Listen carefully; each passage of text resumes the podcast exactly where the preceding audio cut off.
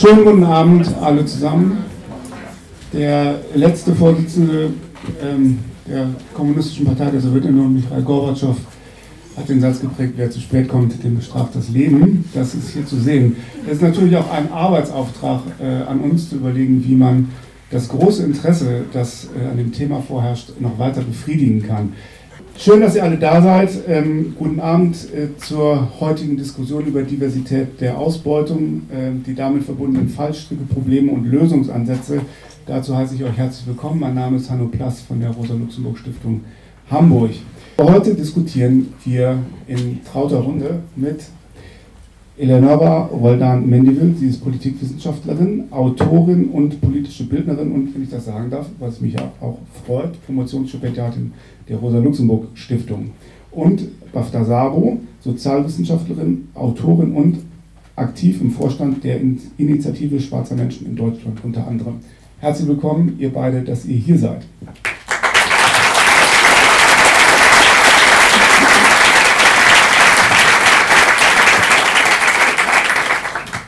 Und ich hätte auch gerne noch willkommen geheißen Sebastian Friedrich, der angekündigt gewesen ist, aber der als Experte gerade in den heutigen Tag in Thüringen im Landtag bei einem Untersuchungsausschuss verbracht hat und ähm, auf dem Zug sitzt und auf dem Weg hierher ist und es vielleicht es noch schafft zu kommen, vielleicht auch nicht. Wir müssen uns überraschen lassen, was die Deutsche Bahn schafft oder auch nicht, aber er wäre auch da. Er hat zumindest auch einen sehr lesenswerten Beitrag natürlich in dem, in dem Sammelband veröffentlicht. Also äh, herzlich willkommen, Sebastian, virtuell, du bist nicht da. Zum Ablauf der heutigen Veranstaltung. Überlegt ist, dass ich hier auf dem Podium ein paar Fragen mir vorher überlegt habe, die wir ein bisschen besprochen haben, damit eine Diskussion über das Thema in Gang kommt.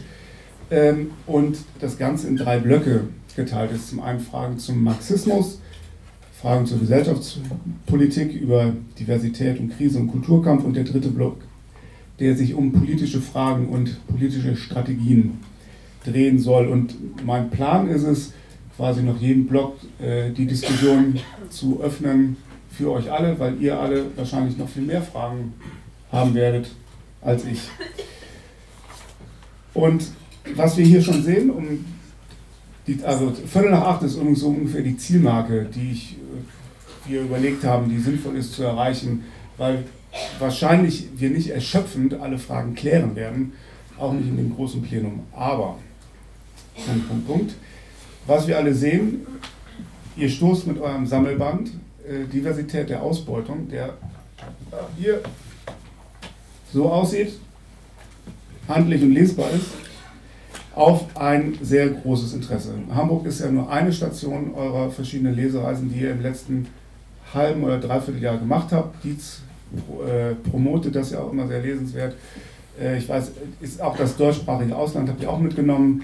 Ähm, und meine Frage ist ein bisschen, was eure Motivation gewesen ist, diesen Sammelband zu initiieren, zusammenzustellen und was auch ist, warum glaubt ihr, gibt es dieses, finde ich schon fast ungewöhnlich hohe Interesse an dem Thema und auch gerade, also weil Diversity, Antidiskriminierung, Awareness, ey, ist überall. Du kommst keinen Tag vorbei, wo das nicht dir als Thema gegenüber präsentiert wird. Warum brauchst du zum jetzigen Zeitpunkt einen marxistischen Zugang zu diesem, sagen wir erstmal, Themenkomplex? Okay, bevor ich äh, mit der Beantwortung der Frage einsteige, wollte ich noch mal kurz voran sagen, dass wir am Anschluss noch eine äh, Publikumsdiskussion haben und ich mich freuen würde, wenn möglichst viele sich daran beteiligen. Äh, erfahrungsgemäß äh, trauen sich manchmal Leute nicht oder ähm, haben so ein bisschen Angst, dumme Fragen zu stellen oder Standpunkte einzubringen, wenn sie so nicht einverstanden sind mit dem, was wir sagen. Aber wir sind uns natürlich darüber im Klaren, dass viele Punkte von uns auch nicht ganz unkontrovers sind, viele Dinge Leuten vielleicht auch einfach nicht plausibel vorkommen oder viele sehr grundlegende Konzepte auch einfach nicht nachvollziehbar sind für Leute, weil es schon auch so teilweise ein sehr hohes Abstraktionsniveau hat ähm, deswegen will ich jetzt schon mal sagen, dass ich euch auf jeden Fall ermutigen will, später Fragen zu stellen und auch eigene Beiträge einzubringen und da irgendwie keine äh, falsche Scheu an den Tag zu legen. Und ähm, jetzt, wo ihr das ganz am Anfang gehört habt, könnt ihr euch währenddessen auch schon mal Fragen überlegen, damit wir euch dann später auch äh, eure Fragen beantworten können. Äh, dafür sind solche Lesungen ja nämlich auch sinnvoll. Genau. Ähm, ja, zu deiner Frage, wie dieses Buch zustande gekommen ist und äh, warum wir denken, warum das so populär ist. Also wie es zustande gekommen ist, ist erstmal, ähm, also wir sagen immer so ein bisschen, wir haben eigentlich das Buch herausgegeben, was wir selber gebraucht hätten. Äh, wir waren beide ähm, aktiv ähm, oder teilweise noch ähm, in der antirassistischen ähm, Arbeit, in der antirassistischen Szene. Wir haben uns damals auch in diesem Zusammenhang in Berlin kennengelernt, in, ähm, im Zusammenhang mit verschiedenen so antirassistischen ähm, Formen von so schwarzer und migrantischer Selbstorganisierung und ähm, haben dann aber erstmal nur so voneinander gehört. Ich würde sagen, wir hatten beide mit vielen Konzepten ein ähnliches ähm, Unbehagen und ähm, da war irgendwie schon so ein marxistisches Selbstverständnis da. Das hat sich nicht wirklich ausgedrückt inhaltlich in politischer Arbeit und auch nicht, ähm, würde ich sagen, in der theoretischen Auseinandersetzung mit Rassismus. Also da war, glaube ich, viel so, irgendwie ähm, versteht man sich als marxistisch, aber man sympathisiert auch so ein bisschen mit vielen von den liberalen und identitätspolitischen Ansätzen, die in dieser Szene einfach auch mit einer bestimmten Selbstverständlichkeit vertreten wurden und ähm, haben aber gemerkt, dass wir mit bestimmten Ansätzen einfach krass an unsere Grenzen stoßen. Also dass viele Punkte für uns nicht aufgehen, dass es für uns auch teilweise einfach nicht funktioniert, Kategorien und Konzepte aus dem US-amerikanischen Raum einfach in Deutschland anzuwenden, weil die Verhältnisse hier nochmal ein bisschen anders sind, weil die Erfahrungen teilweise ein bisschen anders sind und so weiter. Und ähm, haben dann erstmal angefangen, uns so auszutauschen ähm, über so ähm, wie wir das so sehen, womit wir so unzufrieden sind, äh, was, was es irgendwie bräuchte, wie man so antikapitalistische und sozialistische Perspektiven auch selbstverständlicher machen könnte, so in der ähm, antirassistischen Bewegung. Und haben dann ähm, zum Marx 200-Kongress 2018 einfach mal so einen ähm, Vorschlag für so einen Workshop eingereicht. Also es war so der Kongress anlässlich Marx 200. Geburtstag, auch in der Rosa-Luxemburg-Stiftung in Berlin. Und da ähm, haben wir uns erstmal daran versucht, also ähm, haben das dann auch da eingereicht. Und da ist der Workshop auch schon auf sehr viel Interesse gestoßen. Das hat uns auch so ein bisschen überrascht, weil wir auch gar nicht wussten, interessiert es überhaupt Leute? Es ist ja auch nicht so, dass die marxistische Forschung in Deutschland sich besonders viel mit Rassismus beschäftigen würde. Ähm, deswegen haben wir so ein bisschen geschaut. Und ähm, das Interesse war aber sehr breit. Und danach sind auch sehr viele Leute noch auf uns zugekommen und meinten auch, ey, wollt ihr nicht mal so ein Buch dazu machen? Wollt ihr nicht mal konkreter was dazu verschriftlichen, damit man einfach mal irgendwas in der Hand hat? So. Ähm, und ähm, genau, das haben wir dann gemacht. Äh, wir haben so ein bisschen versucht, uns auf unterschiedliche Ebenen zu beziehen. Einmal auf so Literatur, die es im deutschsprachigen Raum schon gab. Also es gab in den 70er und 80ern schon so marxistische Analysen zu Rassismus in Deutschland, ähm, haben aber auch viele Konzepte aus, ähm, aus den USA gezogen, aus, ähm, aus der Karibik, ähm, aus, äh, ähm, aus äh, Großbritannien und so weiter und haben so verschiedene Bezüge von so Rassismustheorie, die schon da war, genommen und ähm, Leute in unserem Umfeld einfach angesprochen und gefragt, ob die Lust hätten, Beiträge für diesen Sammelband zu schreiben und so langsam angefangen, das auszuarbeiten, was jetzt als dieser Sammelband da ist. Und ähm, ich würde sagen, das, also, ja, äh, ich würde es auf unterschiedlichen Ebenen vermuten, warum es so viel Interesse gibt. Ich glaube, wir sind alle ein bisschen überrascht davon. Also wir haben auf jeden Fall nicht damit gerechnet, dass es so durch die Decke gehen würde. Wir dachten, dass es schon einfach auch ein krasses Nischenthema ist. Marxismus ist sehr nischig in Deutschland, also es ist einfach auch nicht populär. Ähm, wenn man so Bock hat, eine akademische Karriere zu machen, dann macht man nicht marxistische Theorie. Ähm, und äh, die Ansätze, die halt so sehr populär sind in diesen, ähm, in diesen akademischen Zweigen, die so ein bisschen radikal anmuten und es dann doch nicht sind, grenzen sich ja immer eher so ein bisschen ab vom Marxismus. Und ähm, Rassismusforschung ist aber auch nicht was, was in Deutschland besonders viel existiert. Also es gibt keine Lehrstühle für Rassismusforschung. Das ist immer sowas, was immer so ein bisschen nischig in anderen Bereichen passiert, vor allem in der Migrationsforschung, manchmal so ein bisschen in der Erziehungswissenschaft, manchmal so ein bisschen in der Kulturwissenschaft, aber es ist nicht, es gibt keine Professur zu dem Thema, es ist jetzt nicht wie zum Beispiel ähm, so in der feministischen Theorie oder sowas, dass es auch ein akademischer Zweig ist, der in Deutschland etabliert ist. Und deswegen dachten wir, dass wir einfach zwei nischige Themen miteinander kombinieren und äh, haben dann dieses Buch äh, so angesetzt. Aber ich würde sagen, ähm, das ist auch, also der, derselbe Grund, aus dem wir irgendwie so Bock hatten, was dazu zu machen, ist, glaube ich, derselbe Grund, warum viele Leute sich dafür interessieren. Ähm, man hat ja auch gemerkt, in den letzten Jahren hat es auch innerhalb von so antirassistischen Zusammenhängen auch so eine, also auf einer rhetorischen Ebene zumindest eine Radikalisierung gegeben. Ähm, es gibt immer mehr so antikapitalistische Parolen und so weiter. Ähm, die hat es auch schon immer gegeben, aber ich würde sagen, dass es nicht immer theoretisch gefüllt war. Also alle Leute wissen, Rassismus und Kapitalismus hängen irgendwie zusammen, aber niemand kann so richtig erklären, wie hängt das überhaupt zusammen. Also wie, ist dieser, wie sieht dieser Zusammenhang genau aus, wie ist es auf einer theoretischen Ebene und wo gibt es irgendwie auch politische Ansätze, die das miteinander verbinden. Und ich würde sagen, dass das, das ist, was Marxismus kann und dass es deswegen auch der Ansatz ist, mit dem es am sinnvollsten ist, diese Verhältnisse zu analysieren, zu sagen, dass es einmal irgendwie eine theoretische Methode gibt, mit der man sich gesellschaftliche Phänomene anschaut, ähm, und dann aber auch einen politischen Anspruch. Also wir können das, was wir theoretisch machen, nicht davon loslösen, dass wir für den Sozialismus kämpfen, dass wir eine kommunistische Gesellschaft wollen. Und ähm, damit halten wir auch nicht hinterm Berg. Ich glaube, dass es auch eher ungewöhnlich ist. Ähm, so, also so ich, also wir kommen ja beide so aus den Sozialwissenschaften und ich meine, ich habe Soziologie studiert, dann kann man so ein bisschen so tun, Marx ist ein spannender Denker, aber das muss man dann so loslösen von äh, Kampf für den Sozialismus und genau das Gegenteil davon wollen wir eigentlich machen. Und ich glaube, dass das für viele Leute auch einfach natürlich ein Interesse zieht. Und dann glaube ich aber auch, dass viele Leute einfach also sich gar nicht richtig damit auseinandersetzen, was wir da machen, sondern hier sitzen zwei migrantische Frauen, die was zu Rassismus machen, das wird schon gut sein. Und ähm, das nutzen wir natürlich auch, um dann so Marxismus an den Mann zu bringen.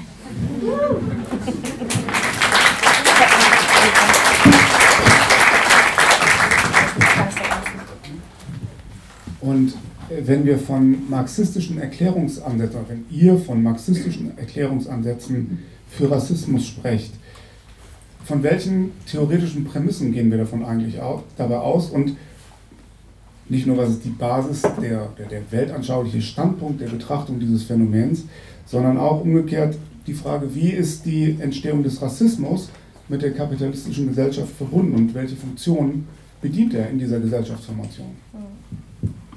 Also ich glaube, das, was so alle Beiträge auch in unserem Band so vereint, ist, dass wir gesagt haben, wir wollen diese Methode, die irgendwo in den ähm, Geschichtsbüchern auch noch von irgendwelchen orthodoxen Leuten existierte, der dialektische historische Materialismus, wir wollen das irgendwie wieder ausgraben. Wir wollen mit dieser Methode, die ja eine wissenschaftliche Methode ist, also eine Methode, um wie die Welt wirklich ist und nicht nur, wie sie uns erscheint, also nicht nur, wie wir etwas wahrnehmen, sondern wie sie wirklich in ihren Gesetzmäßigkeiten, in ihren Strukturen tatsächlich auch funktioniert. Wir wollen das auf der einen Seite untersuchen und das, wie Bafta auch schon gesagt hat, verbinden halt mit einem langfristigen politischen Projekt. Ähm, und also für uns gibt es auch sowas nicht wie einfach nur, ah, ich analysiere mit Marxismus und bin dann in der SPD oder so. Das ist einfach, also es gibt Leute, die machen das und ich glaube, es gibt auch so eine Tradition, das ist auch so in der Akademie, dass man dann so das komplett voneinander lösen kann. Ähm, für uns ist es halt irgendwie keine, keine Option. Ähm, und diese Methode ähm, beansprucht im Grunde, sich die Welt und Phänomene in der Welt, wie zum Beispiel Rassismus, was wir als ein soziales Verhältnis verstehen, ein soziales Verhältnis, ein gesellschaftliches Verhältnis, weil wir Rassismus nie losgelöst von der sehr konkreten historisch und geografischen Situation, in der wir uns diesen Rassismus angucken, überhaupt verstehen können. Das heißt, wenn wir halt konkret eine marxistische Brille sozusagen auf die Frage von Rassismus setzen, dann schauen wir uns an, in welchem historischen Moment wird etwas zu einer Struktur der rassistischen Unterdrückung.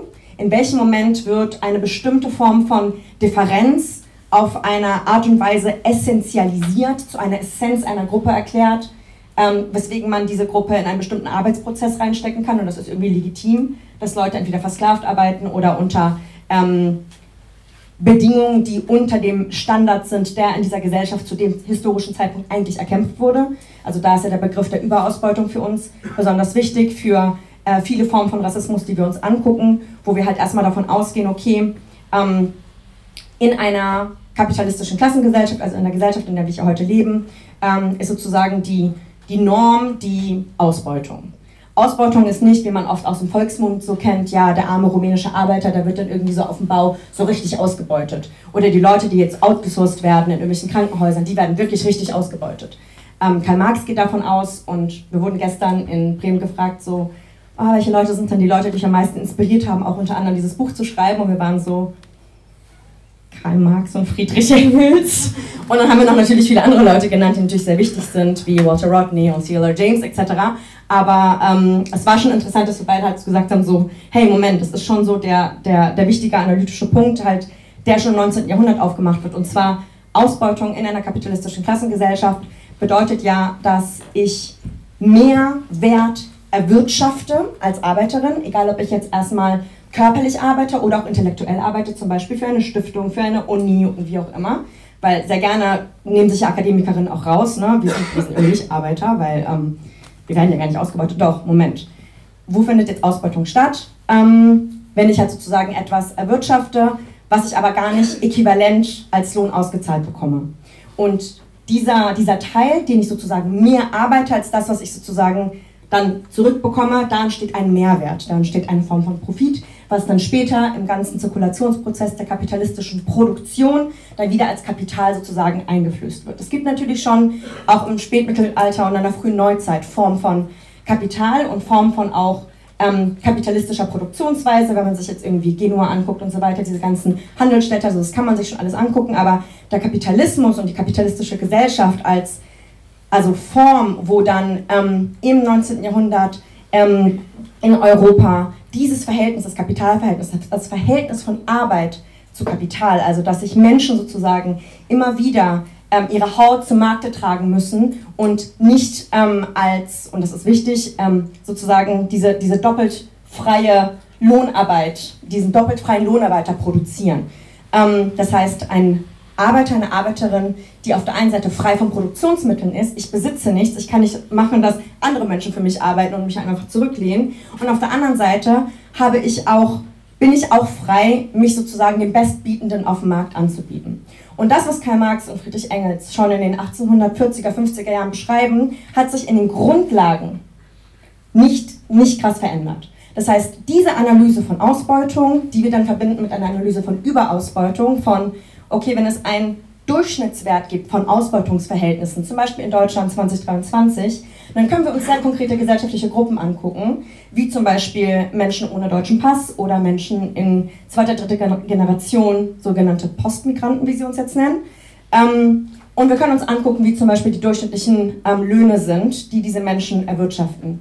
Und da gibt es zum Teil zum Beispiel, da gab es letztens eine Studie, dass mit den gleichen Abschlüssen zum Teil Menschen mit nicht deutscher Staatsangehörigkeit in Deutschland ähm, bis zu 40 Prozent weniger Lohn über ihr ganzes Arbeitsleben verdienen als deutsche Staatsbürger. Das heißt, wir haben hier, würden wir halt sagen, eine höhere Form der Ausbeutung, eine Form von Überausbeutung. Und diese Art von Überausbeutung muss ja rationalisiert werden. Man muss ja irgendwie erklären, so, warum verdient Ali jetzt weniger? Ja, weil Ali ist ja auch ein Mensch right? Und so gucken wir uns sehr spezifische Verhältnisse, sei das jetzt zum Beispiel im Kolonialrassismus bezogen auf indigene Bevölkerung, schwarze Bevölkerung, aber auch auf zum Beispiel die Gastarbeiterfrage, sehr spezifisch, das macht ja auch BAFTA in ihrem Beitrag, ähm, wo sie sich die 50er, 60er, 70er Jahre anguckt, ähm, in Westdeutschland, aber Celia Boali macht es auch mit dem, was wir heute Saisonarbeit nennen, ähm, wo osteuropäische EU-Migranten reingeholt werden unter sehr spezifischen Verträgen. Das sind nicht die gleichen Verträge, die deutsche Arbeiter bekommen. Ähm, unter auch ganz anderen Rechten, unter einer anderen rechtlichen Situation. Und wir würden sagen, das muss halt in irgendeiner Form in der Gesellschaft sozusagen rationalisiert werden und dadurch wird dann sowas wie eine bestimmte Form von antislawischem Rassismus propagiert oder wenn wir uns im Kolonialrassismus ankommen, eine bestimmte Form von antischwarzem Rassismus, wo es ja auch nicht ähm, egal ist, welche Arten von Stereotypen mit welchen Körpern auch verbunden werden. Also wenn jetzt irgendwie behauptet wird, ähm, und es so diese, diese, gängige, diese gängigen Witze gibt, ja, die Polen, die klauen und irgendwie, welche Menschen wird irgendwie faul sein und gleichzeitig sehr, sehr viel Stärke zu haben und die sind ja gut in Sport und so halt sozusagen unterstellt und gleichzeitig passt das zufälligerweise zu der sozusagen Arbeit, die innerhalb dieser kapitalistischen Produktionsweise bestimmten Bevölkerungsgruppen zugeschrieben wird. Das heißt, wenn wir uns Rassismus angucken aus einer marxistischen Brille, gucken wir uns das immer in dem spezifischen, historischen und ähm, geografischen Kontext der Produktionsverhältnisse der Gesellschaft an, mit der wir es zu tun haben. Deswegen auch nochmal unterstreichen, das, was BAFTA gesagt hat. Deswegen können wir nicht sowohl Kategorien als auch die kompletten Analysen aus den USA einfach übernehmen, weil sowas wie antislawischer Rassismus ist was auch Spezifisches, was wir uns hier anschauen müssen. Oder auch die Form von Antisemitismus, die es in Deutschland historisch gibt, ist eine andere von dem, was in den USA passiert. Ähnlich auch übrigens zu antischwarzem Rassismus, was ja auch komplett vermischt wird dann. Ähm, die, zu der Frage, ähm, wie hängt jetzt sozusagen Rassismus jetzt konkret dann eigentlich mit diesen Ursprung vom Kapitalismus zusammen, ähm, würde ich sagen, dass es für uns schon wichtig ist zu unterstreichen, dass diese Form von Kapitalismus, in der wir heute leben, also es gibt, es könnte irgendwie eine kapitalistische Parallelwelt geben, in der irgendeine andere Form von Differenz benutzt wurde, um das zu rationalisieren und andere Gruppen irgendwie hierarchisiert äh, würden in Richtung, das sind sozusagen die Arbeitskräfte dafür. Aber in unserer sehr konkreten Zeit, einer Zeit des Imperialismus, in einer Zeit, wo wir ähm, koloniale Ausbeutung der knapp 84 Prozent der Welt wurde ja, also 1914 waren 84 Prozent der Welt komplett dominiert von europäischen Mächten. Also es gab natürlich verschiedenste Formen von Kolonialismus, japanischen Kolonialismus und ne, islamische Kolonisierung und so weiter. Aber warum reden wir bis heute über den europäischen Kolonialismus so zentral? Weil es halt über 84 äh, Prozent der Welt direkt kontrolliert hat, also unter direkter Kontrolle hatte. Und diese Form von Kolonialrassismen zusammen mit den verschiedensten Formen von auch Rassismen, die sich im 17., 18., 19. Jahrhundert mehr und mehr ausge, ausdifferenziert haben auf dem europäischen Kontinenten. Mark Tekesides beschreibt es ja auch ganz gut in seinem Wessen Erinnerung zählt, wo er von der Kolonisierung des Ostens spricht, also auch einer vergessenen Kolonialgeschichte, ähm, unserer Kolonialgeschichte, ähm, würden wir sagen, diese Form von Kapitalismus konnte nicht entstehen ohne die rassistischen Rationalisierungen, die aber auch zu strukturellen Formen von dieser kapitalistischen Produktion wurden. Diese kapitalistische Produktion, das heißt unser Kapitalismus, konnte nie so entstehen ohne Form von Rassismus, was sich natürlich in seinem Extrem dann gezeigt hat in ähm, Genoziden etc., aber auch in sowas wie ähm, Apartheid Südafrika, right? wo wir ja bis, also bis vor kurzem halt eine bestimmte Gesetzgebung hatten. Wir könnten nochmal darüber diskutieren, was ist danach 94 passiert, das ist auch ziemlich kompliziert, aber genau, wir würden halt sagen, die, die Ursprünge des Kapitalismus können gar nicht analysiert werden, ohne das zu verstehen, aber nicht in einer Art und Weise, dass wir einfach sagen, ah, Rassismus und Kapitalismus, diese Form von Rassismus und Kapitalismus haben sich irgendwie parallel zusammen entwickelt, sondern die rassistische Formation ist schon sozusagen ein, in der Art und Weise, wie wir sie heute haben, ist ein Kind von der kapitalistischen Akkumulation. Also wir machen da, wie Eric Williams sagt, wirklich so eine sehr klare, ähm, durch den Kapitalismus kommt diese Form von Rassismus erst auf. Ja.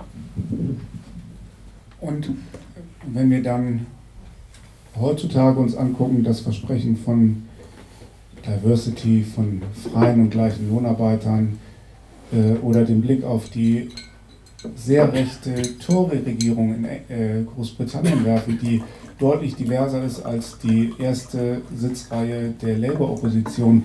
Ähm, gibt es nicht ein Gleichheitsversprechen des Kapitalismus, das vielleicht einlösbar würde? Freie und gleiche Lohnarbeiter, Charaktermassen des Kapitals, wie wir uns alle unter den, dem zwanglosen Zwang der herrschenden Verhältnisse ähm, begegnen? Ich glaube, ähm, und das darf man auch nicht ausklammern, dieses Gleichheitsversprechen existiert natürlich und das wird auch teilweise eingelöst. Es wird halt nie vollständig eingelöst und das ist genau dieses Spannungsverhältnis, in dem rassistische Ideologien eigentlich existieren und sich bewegen. Also ähm, wir haben ein bestimmtes ähm, bürgerliches Ideal von alle Menschen sind irgendwie frei und gleich geboren und es gibt bestimmte Bereiche, in denen das auch ähm, zutreffen soll, in denen es auch wichtig ist, dass das zutrifft. Deswegen gibt es sowas wie die Antidiskriminierungsstelle des Bundes, die sich dann auch dafür einsetzt, dass Menschen irgendwie ähm, Antidiskriminierungsversprechen einlösen können. Deswegen wird teilweise auch ähm, Rassismus explizit immer wieder thematisiert als gesellschaftliches Problem. Ähm, jeder Mensch, der sich irgendwie das Koalitionsprogramm der aktuellen Bundesregierung angeschaut hat, wird auch sehen, da wird Rassismus immer wieder problematisiert, da wird auch von einer intersektionalen Gleichstellungspolitik gesprochen. Diese ganzen Begriffe tauchen da auf. Und ähm, da geht es nicht einfach nur darum zu sagen, das ist eine Floskel, sondern es geht schon auch darum zu sagen, ähm, es gibt irgendwie Probleme im Kapitalismus und die lassen sich problematisieren, wenn man sagt, ähm, für bestimmte gesellschaftliche Gruppen ist das jetzt ein Konkurrenznachteil und das ist nicht okay im Rahmen von diesem bürgerlichen Ideal. Also, weil zu viel Ungleichheit ist auch schlecht für den Kapitalismus. Ich glaube, man darf auch nicht ähm, denken, dass alle Formen des Rassismus immer funktional sind für das Kapital. Es gibt Formen des Rassismus, die richten sich gegen Kapitalinteressen und die existieren trotzdem, weil ähm, es rechte Ideologien existiert. Ähm, eines der Beispiele ähm, ist ja auch, und das ist sehr zynisch gesagt, aber kolonialer Genozid ist nicht im Interesse des Kapitals. Für das Kapital ist es eine Zerstörung von relativ günstigen Arbeitskräften. Ähm, das heißt, es gibt Formen von rassistischen Ideologien, die ähm, irgendwie so einen Vernichtungswillen haben, die nicht funktional für das Kapital sind, sondern auch gegen eine kapitalistische Logik laufen. Das heißt, zu viel Ungleichheit ist schlecht für das Kapital. In diesem Rahmen müssen Gleichheitsforderungen auch durchgesetzt werden, damit ähm, es auch irgendwie so eine Form von Sicherung von na, Nachschub an Arbeitskräften auch immer wieder geben kann. Und ähm, äh, zu viel Gleichheit ist auch nicht gut für das Kapital, weil es braucht Formen von Überausbeutung, um irgendwie die Profitrate hochzuhalten. Und ähm, in diesem Zusammenhang muss man den Rassismus auch verstehen. Und es gibt da so eine Dialektik zwischen Ausbeutung und Vernichtung und innerhalb dieser Dialektik bewegen sich rassistische Ideologien. Die haben auch so eine gewisse Autonomie. Deswegen würde ich auch immer das dazwischen verorten und die widersprüchlichen Momente, die innerhalb von so einem Rassismus existieren, auch immer wieder als solche benennen und auch immer fragen, okay, ähm, worum geht es jetzt hier gerade, wenn man zum Beispiel ähm, Gleichstellungsforderungen macht? Die sind ja nicht immer komplett sinnlos. Äh, es gibt viele Antidiskriminierungsforderungen, die auch sinnvoll sein können, nicht weil sie in sich sinnvoll sind, sondern weil sie für bestimmte Menschen einfach die gesellschaftliche Position so verbessern, dass sie überhaupt in der Lage sind, zum Beispiel sich politisch zu organisieren und dann um andere Anliegen zu kämpfen. Menschen, die wissen, dass sie jederzeit abgeschoben werden können, sobald sie einmal streiken, die werden nicht streiken. Oder die werden es machen und dann werden sie tatsächlich abgeschoben und dann stellt sich die Frage nach deren politischer Organisierung zum Beispiel gar nicht mehr. Das heißt, bestimmte Forderungen sind wichtig, um auf eine andere politische Ebene kommen zu können, um sich auf einer anderen politischen Ebene auseinanderzusetzen. Aber die Frage ist ja, ob man denkt, okay, mit dieser Art von so Diversitäts- und Antidiskriminierungsforderungen kommt man irgendwie an einen Punkt, an dem irgendwie Rassismus nicht mehr existiert, an dem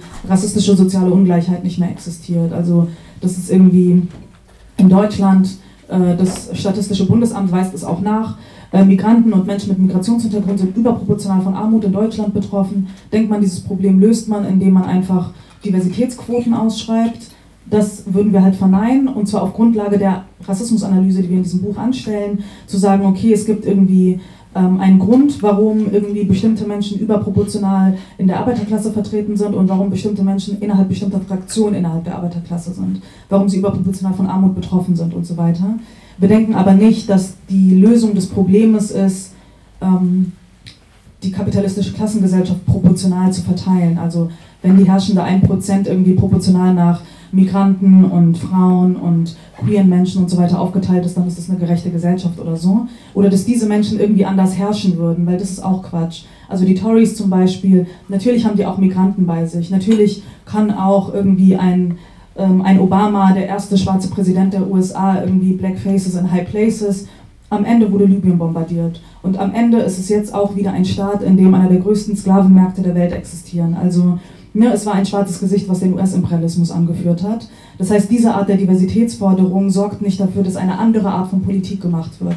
Und die imperialistische Politik ist nicht ausgeblieben, die wurde nicht reflektiert. Ne? Also die Frage ist, okay, ähm, was will man mit diesen Forderungen erreichen? Wo möchte man mit diesen Forderungen hinkommen? Und geht man davon aus, dass ähm, bestimmte Gesichter irgendwie eine andere Politik machen, dass irgendwie diverse Gesichter anders ausbeuten, weniger ausbeuten?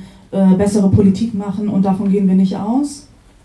Das heißt natürlich nicht, dass, ähm, und das bewegt sich dann auf einer anderen Ebene, dass wenn man irgendwie als ähm, linke Gruppe irgendwie unterwegs ist und denkt, ah, wir müssen uns jetzt ausdifferenzieren, ähm, das ist immer schlecht, wenn man so ausgeht, weil dann äh, wird es schnell unangenehm.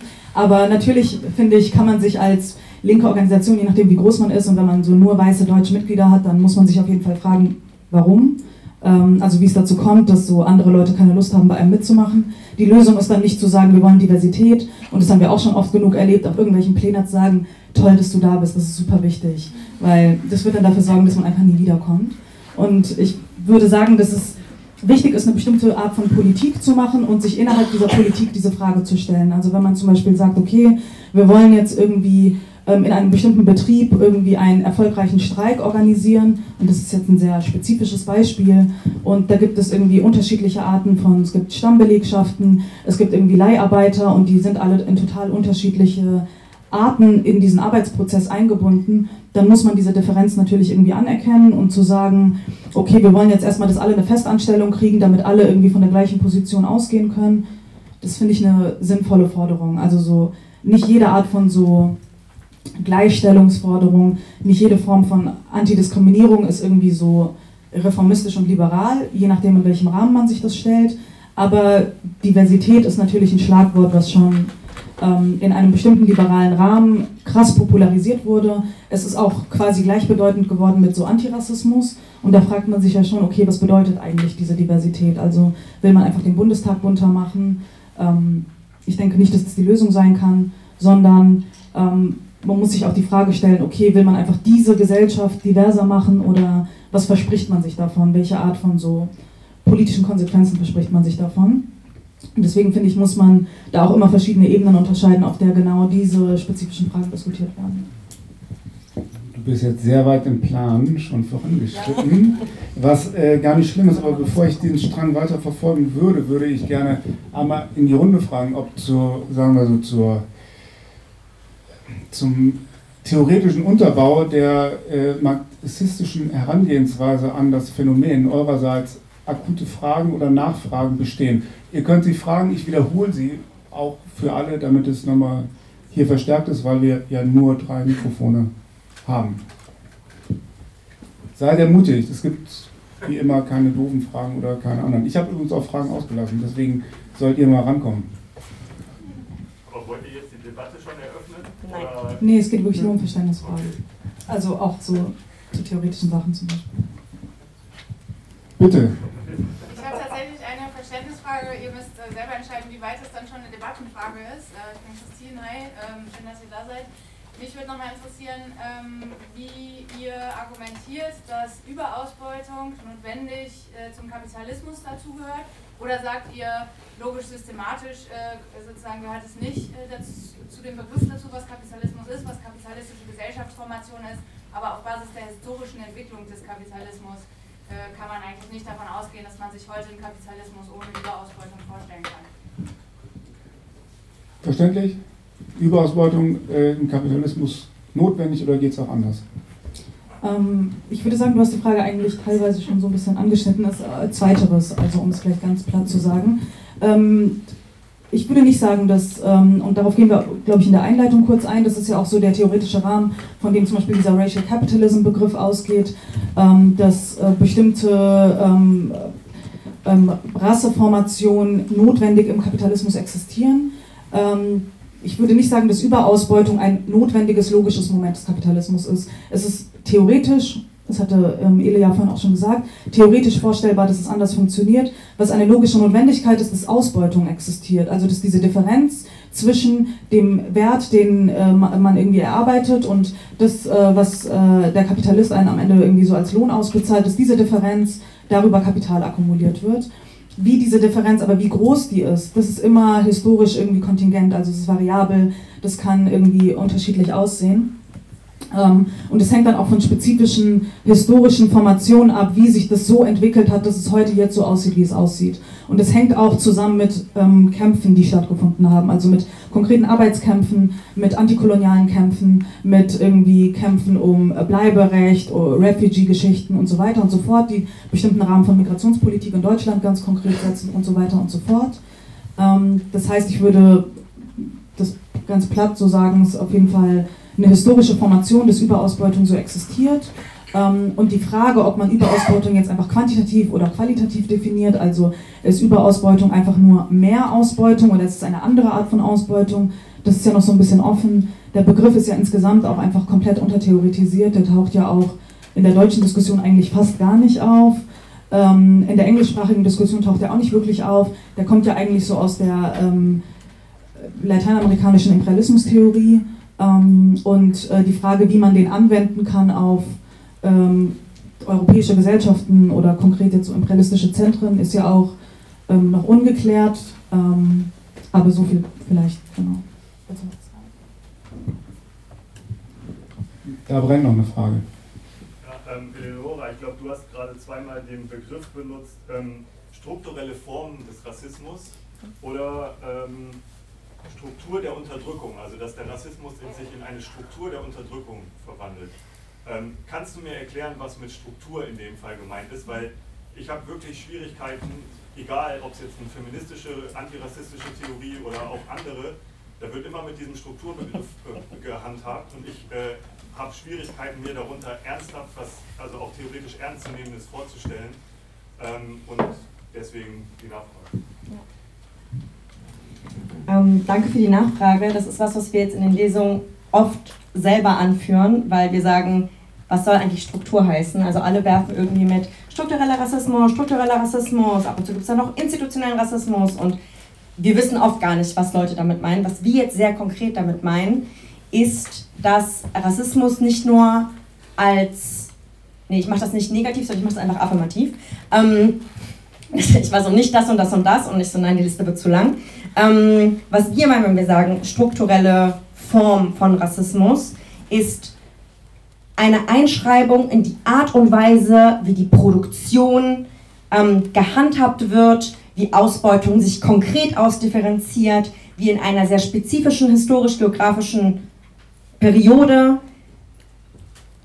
Menschen zu Rassen, Ethnien, Kulturen, das sind ja alles mittlerweile so same, same, also so Begriffe, die so ja auch historisch, ne? also Ethnie ist entstanden, damit wir nicht mehr Rasse sagen, weil Rasse sagen die Nazis und Rasse, da gab es irgendwie den Holocaust und jetzt reden wir nicht mehr über Rasse, jetzt reden wir über Ethnien und deswegen reden wir auch nicht mehr über Rassismus, sondern wir reden jetzt über Xenophobie oder so ähnliche Sachen. Ne? Also ihr kennt diese ganzen so in den 80er, 90er Jahren, so, es ist ja, wir sind auch eine der ersten Leute jetzt wieder in Deutschland und müssen es auch oft verteidigen, dass wir überhaupt den Begriff Rasse auf Deutsch ausschreiben und aussprechen, weil wir damit eine sehr spezifische soziale Kategorie, die in einem Überausbeutungsverhältnis halt real existiert. Also es gibt halt keinen Rassismus ohne auch eine Rassekategorie und gleichzeitig wird ja auch Rasse auch ersetzt durch zum Beispiel sowas wie einen Kulturbegriff und so weiter.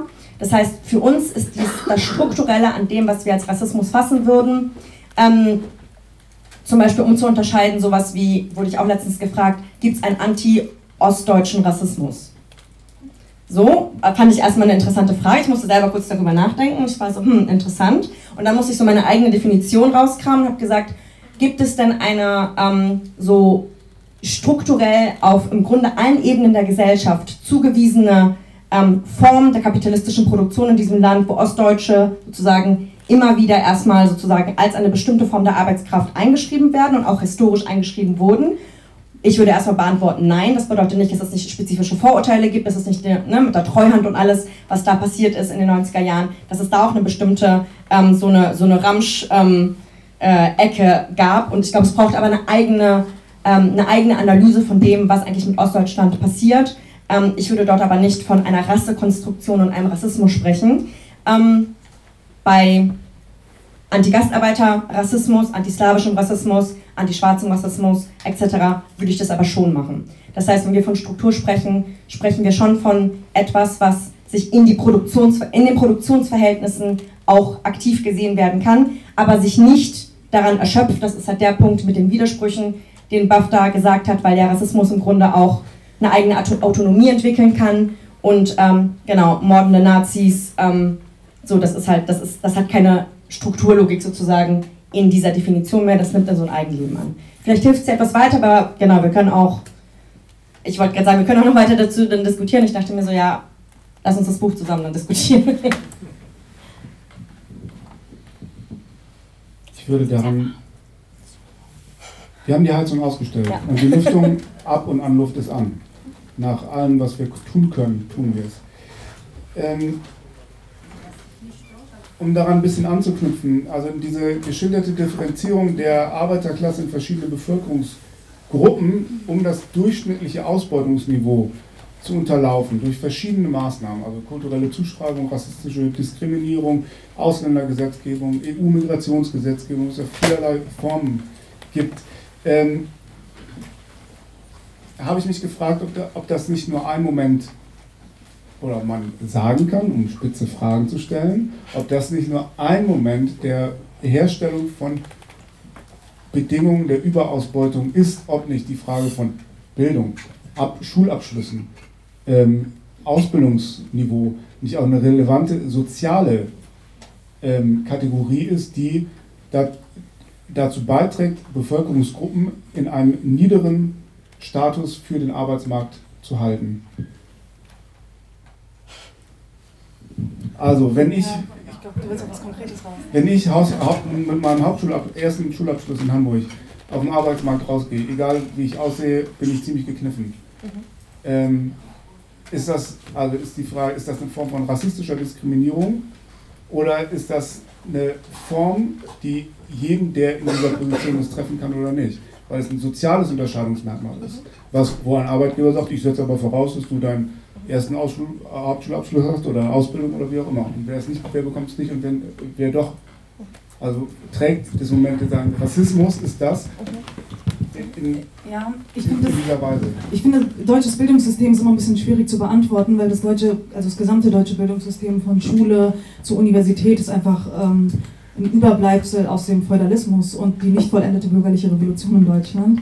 Also wenn man sich mal so andere Länder anschaut wie äh, Frankreich, Großbritannien und die USA, das, die haben ja ein ganz anderes Bildungssystem, das dreigliedrige Schulsystem in Deutschland und so weiter. Also ich ähm, habe dann, also ich hätte Probleme zu sagen, dass das irgendwie rassistisch ist, sondern ich würde sagen, dass es einfach noch so sehr einen sehr spezifischen ähm, Klassebegriff so zurücklässt, der die Arbeiterklasse oder die arbeitende Bevölkerung insgesamt nochmal so in so unterschiedliche Stände nochmal so unterfraktioniert. Ich würde nicht sagen, dass es Rassismus ist. Ich würde aber auch sagen, dass Rassismus nicht die einzige Form ist, also nicht die einzige Ideologie, die irgendeine Rolle spielt in der Vermittlung von Kapital und Arbeit. Da gibt es verschiedene. Also Sozialchauvinismus ist auch eine super wichtige Ideologie dabei und äh, interessanterweise gibt es natürlich auch wieder viele Überschneidungen zwischen Rassismus und Sozialchauvinismus. Also wenn man sich mal anschaut, wo die Rassenforschung eigentlich okay. historisch begonnen hat, hat die gar nicht in den Kolonien begonnen, sondern in England, äh, weil ähm, damals noch der englische Adel versucht hat, zu Beginn der Industrialisierung ähm, Rassenforschung zu betreiben an der englischen Arbeiterklasse, um nachzuweisen, dass sie eine niedere Rasse ist, die prädestiniert sind für primitive Arbeiten. Also um, äh, also ne, durch, durch so ein biologistischen, durch ein biologistisches Argument. Das hat nicht so gut funktioniert. In den Kolonien hat das dann aber besser funktioniert, weil man das einfach nochmal mit einer, mit einer anderen politischen Herrschaft verbunden hat, mit anderen Gesetzen, also mit kolonialer Gesetzgebung, mit Versklavung, mit Form von Apartheidsgesetzgebung, dass diese Unterschiede nochmal so krasser verschärft wurden. Und ich würde sagen, dass dort ähm, der Rassismus eine spezifische Rolle spielt, indem er ähm, und das schreibe ich auch in meinem Artikel, also indem er nicht nur einfach irgendwie so die Klassengesellschaft, wie sie ist und so Formen von Überausbeutung legitimiert, sondern indem er eine ganze soziale Welt konstruiert, in der ein bestimmter Teil der Bevölkerung von Natur aus die arbeitende Klasse ist. Also damit wird ja nicht einfach nur die Klassengesellschaft gerechtfertigt, sondern damit wird die Klassengesellschaft eigentlich naturalisiert und biologisiert, in manche Körper eingeschrieben und so weiter.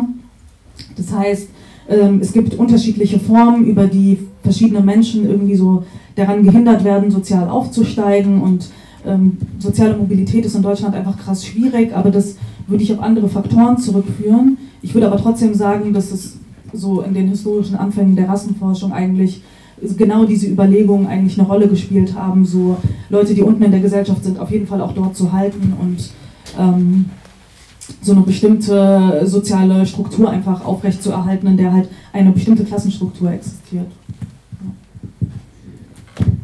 Du hast einen anderen Aspekt schon angeknüpft, äh, angeknüpft, du hast einen anderen Aspekt schon genannt, nämlich die Frage, dass es durchaus sinnvoll sein kann, dass bestimmte Aspekte von Antidiskriminierung und diversitätsförderlicher Politik sinnvoll sein kann. Ein Gedanke, den ich hatte, ist, also es hat mal, nach meinem Dafürhalten oftmals auch den Geschmack von so einem gewissen Exotismus. Wir gehen schön auf die Betriebsfeier und jeder bringt was Feines mit. Der eine irgendwie Baklava und Köfte und ich mache einen schönen Pharmasalat. Ähm, ist das nicht eine Kehrseite also davon? Zum einen eine Art rassistische Abwertung und auf der anderen Seite diese so eine Art exotischer Bewunderung? Ja, ich glaube, das sind zwei Seiten halt einer liberalen Medaille. So, also ähm, Mafia hat mir gerade nochmal, ähm, nachdem mir ein anderer äh, gemeinsamer Bekannter ähm, ein Buch schon länger empfohlen hatte, hat sie mich nochmal so sehr gedrängt, indem sie gesagt hat, du wirst es in drei Tagen lesen. Ich war so, okay, ich werde es in drei Tagen lesen. Also habe ich mir ähm, Asad Haiders ähm, äh, Class and Race in the Era of Trump, Mistaken Identity, genau, also ist ein Buch auf Englisch, ähm, wo es um ähm, genau, verschiedene Fragen von Identitätspolitik in den USA geht äh, von einem pakistanischstämmigen US-Amerikaner, einem Sozialisten, geschrieben, der sich ganz, ganz viel mit der ähm, schwarzen Befreiungsbewegung der USA auseinandersetzt.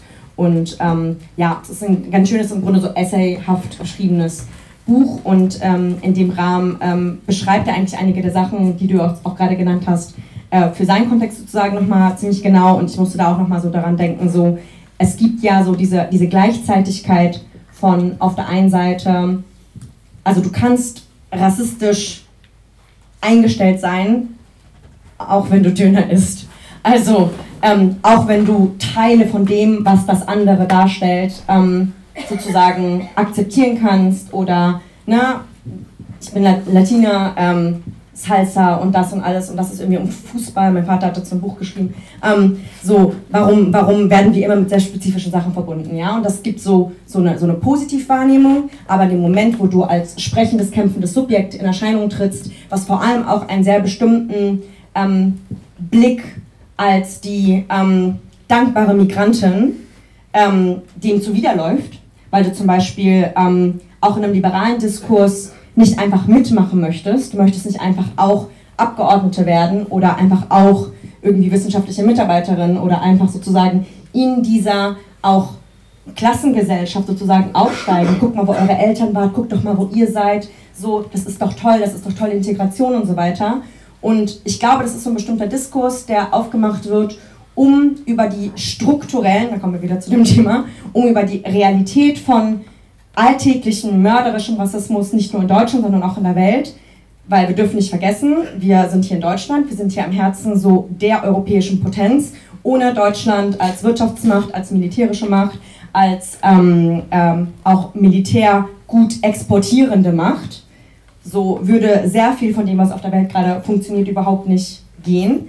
Ähm, das heißt, in diesem Rahmen sozusagen ähm, da nicht mitzuspielen und innerhalb dieses Herzens der Bestie sich dagegen zu stellen. Und zwar nicht nur als Migranten, weil es gibt ja genügend Nicht-Migranten, die sich dagegen stellen. Und auch darauf aufmerksam zu machen, dass wir hier auch in einer langen Tradition von Kämpfen für den Sozialismus stehen. Mit all ihren Problemen, mit all ihren Rückschlägen, mit all ihrem Scheitern. Ähm, ist, glaube ich, schon etwas, was halt überhaupt nicht in so ein liberales Bild passt von entweder du bist angepasst oder du bist vielleicht auch so ein bisschen böse und dann bist du irgendwie so diese böse ähm, oder so nicht böse, aber so emotionale Migrantin. Das wurde uns auch mal gesagt auf so einer Konferenz. Da hat uns eine ähm, weiße Feministin gesagt, so ja, wenn ihr so über Rassismus redet und so über so Klasse, dann seid ihr so emotional. Und wir gucken die Frau so an und gibt so ein feministisches Magazin aus, ne? Und wir machen dann richtig so, okay. Es ist ja auch sehr interessant, wer jetzt hier auf dieser Konferenz, wo wir die einzigen Migrantinnen waren, irgendwie als emotional dargestellt wird, weil wir gerade über Hanau reden. So, ähm, aber das, das gehört sich ja auch in so einem marxistisch-akademischen Kontext, gehört sich das ja auch nicht. Ja? Wir dürfen nicht emotional sein. Ich glaube, das ist übrigens auch eines der Sachen, weswegen auch zum Beispiel ähm, wir auch merken, dass diesem Buch und auch so den Interviews, die wir geben oder so Podcasts und ähnlich auch überhaupt auch relativ viel zugehört wird und Leute sagen so, ey, das war voll zugänglich, ich habe mich voll abgeholt gefühlt, so, weil wir nicht aus irgendeiner so Blase von außen, von irgendwie so einer akademischen Schlaftablette irgendwie reden, die uns ja selbst total gelangweilt haben. Also wir haben uns auch beide durch die Uni gequält. Ähm, sondern weil wir gesagt haben, okay, es gibt halt auch sozusagen eine Alternative zu entweder dem angepassten oder diesem anderen, diesem exotisierenden und ich spiele euch jetzt irgendwie diese Migrantin. Ähm, es gibt auch einen dritten Weg. Es gibt einen dritten Weg, das ist halt für uns der Weg halt der politische Weg, der Weg, wo wir nicht ins Zentrum stellen, das, was wir nicht entscheiden konnten. Ich habe nicht entschieden, als Frau geboren zu werden oder zu einer Frau in einer sexistischen Gesellschaft gemacht zu werden. Ich habe nicht entschieden, dass meine Eltern migriert sind. Ähm, ustedes me trajeron, ihr habt mich hergebracht. Ähm, und dann beschweren sie sich, dass ich dann so deutsch bin.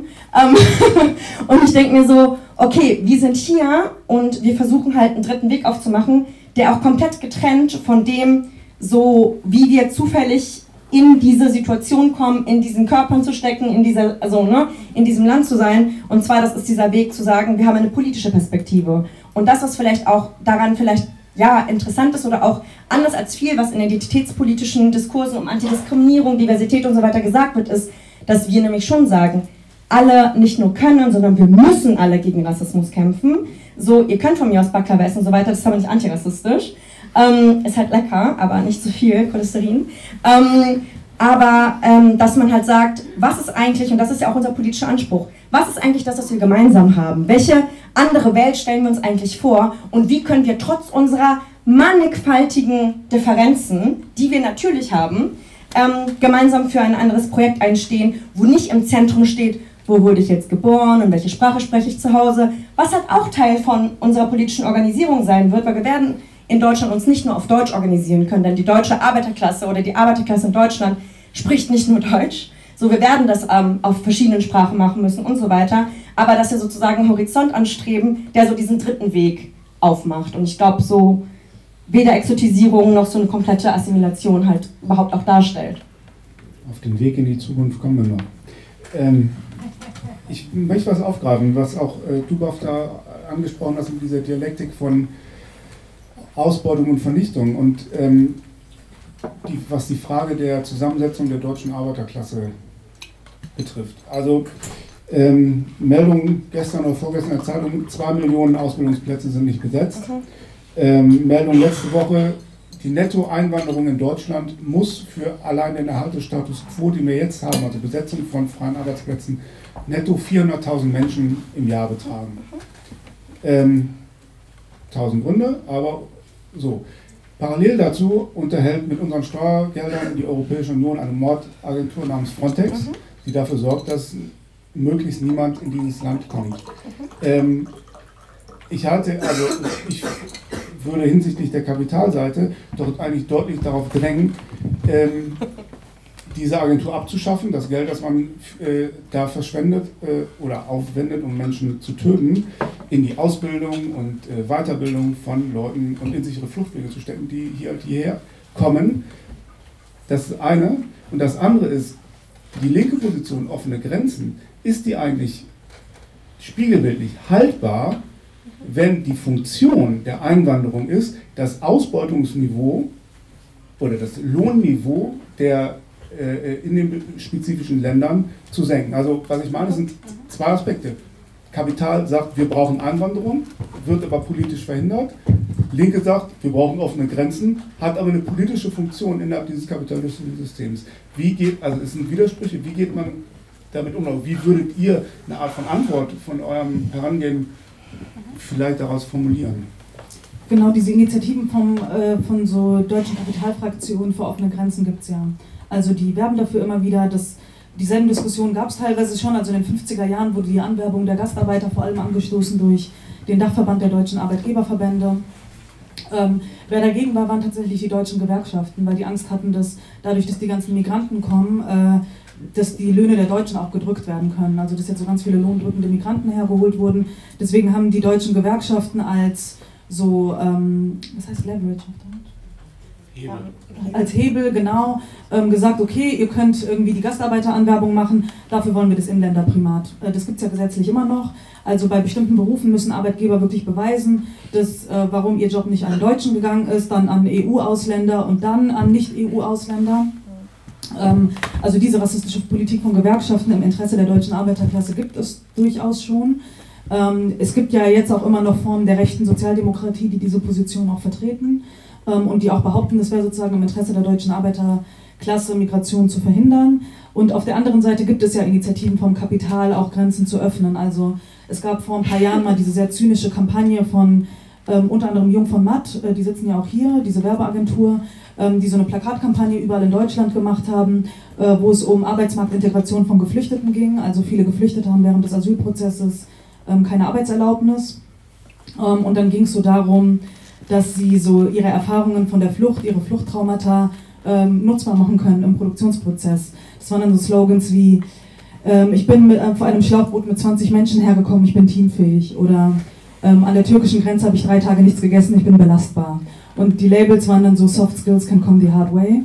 Und ähm, das war eine richtig zynische Kampagne. Und das war aber ähm, äh, so voll aus dieser Position, aus dieser liberalen Position heraus von, wir müssen Geflüchtete als empowerte Subjekte wahrnehmen, wir können die nicht immer nur so zu Opfern machen und die wollen ja auch arbeiten und so weiter. Also das war eine ähm, gut gemeinte Kampagne.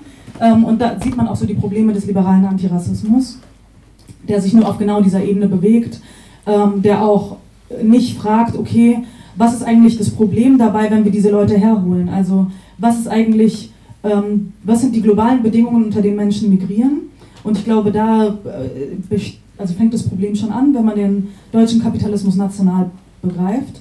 Weil der deutsche Kapitalismus ist nicht national. Es gibt einen deutschen Imperialismus. Es gibt einen Grund, warum Migranten nach Deutschland kommen. Und dieser Grund ist nicht einfach nur Kriegsflüchtlinge, sondern diese ganze Kategorie von Wirtschaftsflüchtlingen, von ähm, unterschiedlichen Regionen, die destabilisiert werden. Die EU ist da auch eine ganz wichtige Institution, dass zum Beispiel in der EU wird Fleisch- äh, und Milchproduktion subventioniert. Es gibt eine krasse Überproduktion von so tierischer Landwirtschaft in Deutschland, ähm, in Europa. Diese Produkte werden in europäischen Ländern aber gar nicht abgesetzt. Deswegen werden total viele so billige EU-subventionierte so Hähnchenteile in Afrika abgesetzt, in unterschiedlichen afrikanischen Ländern. Ähm, diese lokalen Bauern können damit gar nicht konkurrieren. Die äh, verarmen und die kommen dann nach Europa, weil sie hier arbeiten müssen, um irgendwie mit dem, was sie hier arbeiten, ihre Familien auch zu ernähren. Natürlich kann man dann sagen, okay, die linke Forderung ist irgendwie offene Grenzen, aber man muss sich auch die Frage stellen, okay, was sind eigentlich die Bedingungen, unter denen Menschen gezwungen sind, ihre Heimatländer zu verlassen und hierher zu migrieren? Und ich würde sagen, diese Fragen kann man auch nicht ausklammern, wenn man sich genau diese Fragen von Migration eigentlich stellt. Ähm, und deswegen muss man diesen nationalen Rahmen verlassen und deswegen muss man verstehen, ähm, natürlich müssen wir für offene Grenzen kämpfen, natürlich müssen wir gegen Aus Abschiebung kämpfen und natürlich muss klar sein, dass irgendwie Frontex eine mörderische Institution ist, aber das Mörderische beginnt ja schon vorher. Nicht nur unter den Bedingungen, unter denen die Migration von Menschen problematisiert wird, sondern in denen sie überhaupt gezwungen sind zu migrieren. Und das hat immer was mit globalem Kapitalismus auch zu tun. Ähm, und auf der anderen Ebene natürlich die Frage zu stellen, okay, aber ist es wirklich im Interesse der deutschen Arbeiterklasse, diese Art von so rassistischer Fraktionierung aufrechtzuerhalten?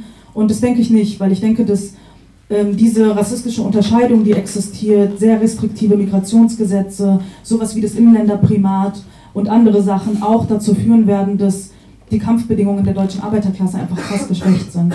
Und ich glaube, dass es dafür so unterschiedliche historische Beispiele gibt, in denen man eigentlich gesehen hat, dass ähm, auf der gleichen Ebene zusammenzukommen eigentlich eine viel mächtigere Position war. Also ein gängiges Beispiel wären so diese wilden Gastarbeiterstreiks, die ja auch immer wieder herangezogen werden, in denen Forderungen auf unterschiedlichen Ebenen gestellt wurden. Also einmal Angleichung irgendwie der Arbeitsbedingungen der migrantischen Arbeitskräfte an die der Deutschen und dann eine Mark mehr für alle. Und diese diesen Kampf konnte man so gemeinsam führen, weil man ihn gemeinsam geführt hat. Also weil man irgendwie nicht, die einen haben irgendwie für ihr Partikularinteresse auf der Seite gekämpft und die für ihr Partikularinteresse, sondern die Migranten wussten, okay, ohne die Deutschen funktioniert es nicht. Und die Deutschen wussten, okay, wenn wir irgendwie jetzt mit denen streiken, dann ist auch für uns mehr drin. Und ich glaube, so muss Politik auch funktionieren. Also ich finde auch nicht, dass Solidarität so was Voluntaristisches ist, was man den anderen so, so wie Charity, dass man das so netterweise für die macht und man ist dabei total selbstlos, sondern ähm, ich denke auch, dass Antirassismus im Interesse der deutschen Arbeiterklasse ist. Ähm, ich denke, dass es auch im Interesse der Teile der Klasse ist, die nicht von Rassismus betroffen sind und ähm, das versuchen wir auch mit unserer politischen Perspektive so ein bisschen zu vermitteln.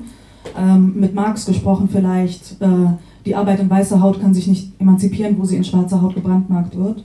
Und ähm, deswegen würde ich sagen, okay, es gibt einmal diese ähm, rassistische Position, die irgendwie so von so einer nationalen Arbeiterklasse ausgeht und so eine liberale, auch pro-kapitalistische Position, die offene Grenzen fordert in einer imperialistischen Weltwirtschaft.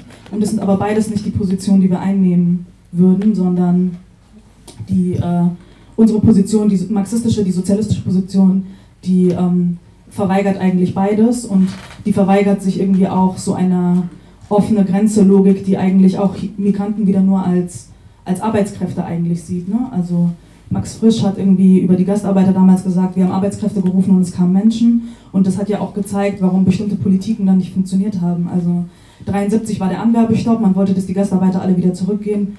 Komischerweise sind sie nicht wieder zurückgegangen, weil sie nicht einfach nur Arbeitskräfte sind, die man verwalten kann, sondern das sind Menschen mit konkreten Vorstellungen davon, wie sie ihr Leben gestalten wollen. Und ähm, das muss auch unsere Perspektive sein. Bevor ich weitergehe.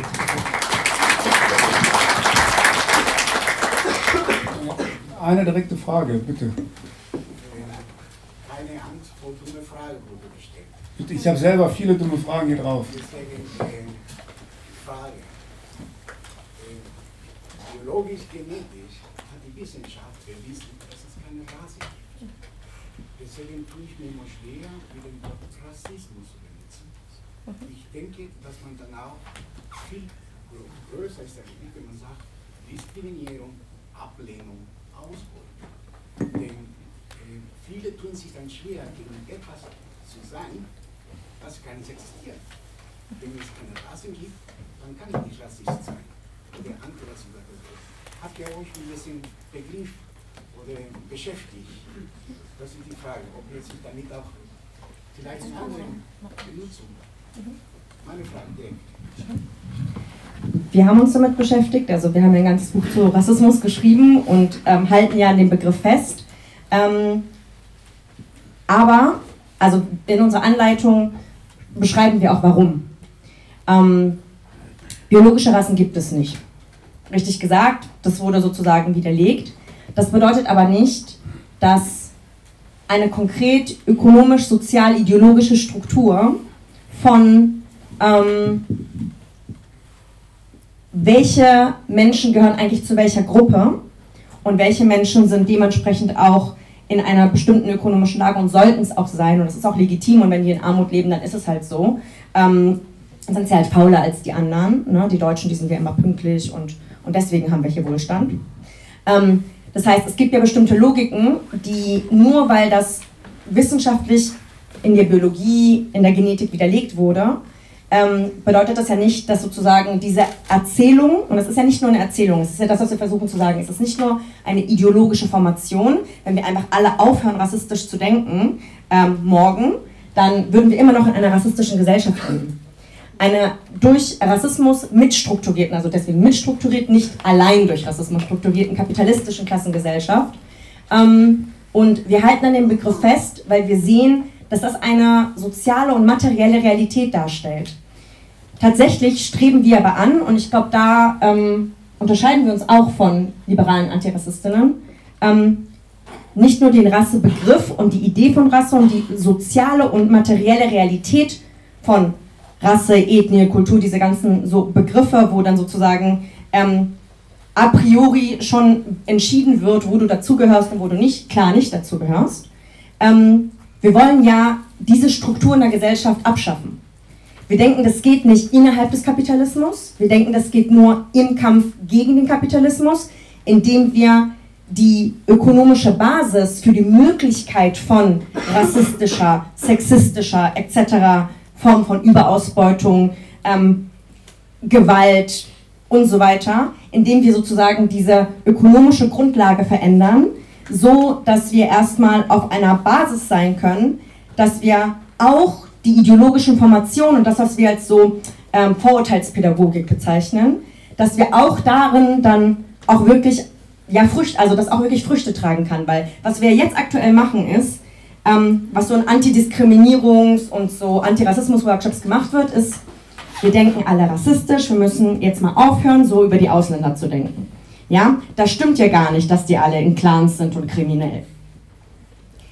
Ich kann jetzt aufhören, so zu denken und kann ganz, ganz viele, ähm, ganz viele Sachen lesen und Podcasts hören, damit ich mein individuell rassistisches Denken über bestimmte Gruppen in der deutschen Bevölkerung zum Beispiel ähm, ablege, individuell. Aber dann gehe ich in meinen Betrieb und ich sehe trotzdem, dass die Leute ohne deutschen Pass die schlechtesten Jobs machen. Dann gehe ich in die Schule und sehe, dass äh, die ganzen Putzkräfte äh, immigriert sind. Ja, und trotzdem gibt es ja eine soziale und materielle Realität, die ja trotzdem rassistische Segregation, rassistischen Arbeitsmarkt und so weiter ja trotzdem immer noch beinhaltet.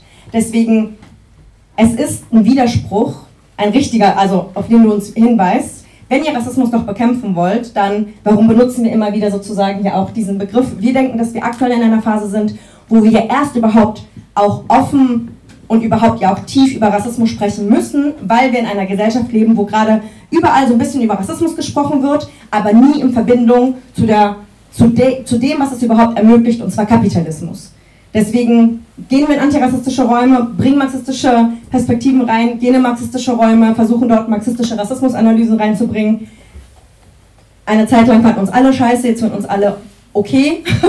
ähm, genau, und das ist so ein bisschen so aus, aus der Ecke, von der wir kommen, weil wir schon denken, dass wir so nicht nur so die, die gewalttätigsten Phänomene wie jetzt zum Beispiel Hanau oder NSU oder ne, Frontex und das massenhafte Sterben im Mittelmeer nicht irgendwie auch erklären müssen, sondern dass über diese gewalttätigsten Formen hinaus unsere gesamte Gesellschaft alltäglich in ihrer wirtschaftlichen Form rassistisch strukturiert ist. Und das muss überhaupt erstmal ins Bewusstsein kommen. Deswegen würden wir sagen, rein eine Klassenanalyse, wo wir zum Beispiel sowas wie Rassismus, Sexismus auf Diskriminierung reduzieren, Weil Diskriminierung ist ja eine Art, wie sich Rassismus zeigt. Rassismus kann sich ja auch über Einschluss zeigen. Das sehen wir perfekt in der deutschen Nationalmannschaft. Ja? Du kannst ja auch über Einschluss dich trotzdem sozusagen rassistisch legitimieren. Ich kann doch gar nicht rassistisch sein, ich habe doch einen türkischen Freund. Ja, also das, das funktioniert ja, das kennen wir ja, diese Argumente. Deswegen, also ich glaube, das ist so ein bisschen so die Ecke, von der wir kommen, wo wir sagen würden, deswegen benutzen wir diese Begriffe und gleichzeitig bekämpfen wir natürlich die ähm, Strukturlogik und Ideologien, die dahinter stecken. Danke.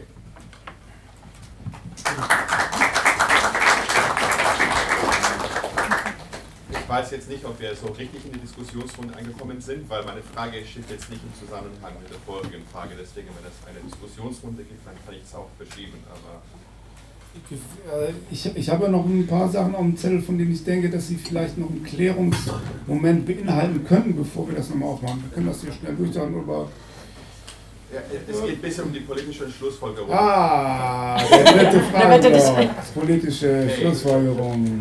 Also, wenn Sie mir starten. Ja, bitte. Wir starten, sorry. Ähm, genau, ähm, also ich habe euer Buch gelesen und ich finde es toll und ich würde alles inhaltlich unterschreiben.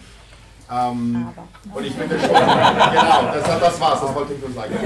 Aber ähm, ich meine, ich, ich, teile wirklich diese Kritik von dieser liberalen Rassismus und dieses Hochfein von Diversity, weil ich meine, es geht letztendlich auch um so eine Verdinlichung von Identitäten, die dann irgendwie so als gegeben einfach implizit betrachtet werden. Aber ähm, ich meine, das ist auch ein bisschen provokant jetzt gestellt. Inwiefern ist die Debatte, die jetzt aufgegriffen wird im Buch, eine, die jetzt nicht wirklich eine Debatte ist, die sich in einem eher, sagen wir so, urbanen, aktivistischen Milieu entfaltet. Weil ich glaube jetzt zum Beispiel nicht, dass irgendwo in, in Passau oder in Ostdeutschland so wirklich unter der, in einer mittelgroßen Stadt mit zwei, drei Fabriken von Autozulieferer äh, irgendwie äh, sozusagen, dass, dass, dass da liberale Antirassismus sozusagen das größte Problem wäre. So. Und, und, ich meine, und ich weiß, dass, dass ihr es nicht so betrachtet, aber ich wollte euch fragen, wie, ähm, wie kann man irgendwie dafür sorgen, dass jetzt zum Beispiel die Sachen, die jetzt im Buch stehen, nicht irgendwie vereinnahmt werden für so eine Art von Colorblindness französischer Art, wo zum Beispiel da in Frankreich wird da ganz üblich von anti-weißen Rassismus einfach so gesprochen und die französische Regierung nimmt keine statistischen Daten, die mit irgendwas von irgendwas mit, mit Ethnizität, Herkunft, Rasse, weiß was ich, äh, zu tun haben. Ähm, und ich meine, ich kenne das auch von meinem Umfeld, für viele Menschen ist einfach auch so ein liberaler Antirassismus meistens auch der erste Einstieg mhm. in so eine Art generelle Abrechnung mit Kapitalismus und so. Und deswegen, ich, ich meine, ich weiß, ich, kenn, ich meine, ich, ich kenne dich sehr gut, Ele, so, also jetzt nicht so gut, aber ich kenne dich zumindest so gut, um zu wissen, dass du jetzt nicht colorblind bist. Aber ähm, wie, ich, ich meine, da sind wir auch so in der Debatte in der Linke, da kommt zum Beispiel auch so jemand wie Sarah Wagenknecht und sagt irgendwie dieses ganze Identität, Woke, Gelaber, bla bla bla. Wie, ich meine, würdet euch äh, davon abgrenzen? Also welche Argumente? Weil ich meine, das ist auch eine praktische Frage für uns alle, so die in dieser Debatte steht. Ja, das ist eine richtig gute Frage. Ähm, also ich bin auch froh, dass du sie so direkt stellst, ähm, weil, also ich bin in einem Monat in Magdeburg und mache eine Buchvorstellung, also mal schauen, wie das in einer mittelgroßen ostdeutschen Stadt ankommt. Ähm, aber ich würde schon sagen, dass diese Fragen sich natürlich in einem bestimmten Zusammenhang vor uns gestellt haben und wir in diesem Zusammenhang natürlich auch diese Fragen beantworten. Also ne, ich habe es ja am Anfang schon gesagt, als ich so ein bisschen den Entstehungsprozess dieses Buches erklärt habe, dass sich das natürlich in einem bestimmten Zusammenhang diese Fragen stellen, aber ich finde es nicht irrelevant, was im urbanen Raum passiert. Also alle ähm, relevanten politischen Bewegungen, die es in Deutschland in den letzten 200 Jahren gab, haben sich im urbanen Raum abgespielt. Also würde ich auch nicht sagen, dass das ähm, ganz unwichtig ist, was sich hier abspielt, aber davon abgrenzend vielleicht denke ich schon, dass es unterschiedliche Formen des liberalen Antirassismus gibt und unterschiedliche Ebenen, die wir ansprechen. Also es gibt ja auch einen Grund, warum wir genau das adressieren. Weil wir Leuten sagen wollen, okay, du bist irgendwie gegen Rassismus, dann musst du auch das und das und das alles noch mit einbeziehen. Also wir nehmen die Leute bei ihrem Anspruch und sagen, wir wollen alle Rassismus abschaffen. Dafür braucht es halt auch eine sozialistische Perspektive. Und das ist nicht, ähm, das funktioniert ja nicht, wenn man irgendwie mit Leuten redet, die überhaupt gar nicht den Anspruch haben, Rassismus abzuschaffen. Also das heißt, man muss Leute irgendwo schon bei dem Anspruch nehmen und so liberale antirassistische Ansätze sind dann zum Beispiel auch so ein Punkt, bei dem viele Leute ansetzen. Ähm, ich würde aber nicht sagen, dass ähm, liberaler Antirassismus ein marginales Phänomen ist, weil ich glaube, dass man dann ähm, auch diese Herrschaftsinstitution des kapitalistischen Staates nicht ernst genug nimmt. Deswegen meine ich, wir gucken uns zum Beispiel die Bundesregierung an und wie die argumentiert. Irgendwie, ne, wie Annalena Baerbock jetzt irgendwie mit so ein neues Kapitel der Völkerfreundschaft. Äh, sie bringt die Benin-Bronzen irgendwie zurück nach Nigeria, was sie ja irgendwie vor ein paar Wochen gemacht hat. Ähm, und sowas, das, diese, diese liberal-antirassistische Ideologie ist ja da. Und die, wird, die, die existiert ja nicht einfach im luftleeren Raum, sondern die wird benutzt für Sachen. Sie war ja nicht in Nigeria, um diese Benin-Bronzen zurückzubringen. Das war das politische Labeling. Sie war dort, um sich irgendwie Energielieferungen aus Nigeria zu sichern. Und ein bisschen Angst hat, dass China schneller dran ist. Also es gibt andere Interessen, die dort eine Rolle spielen.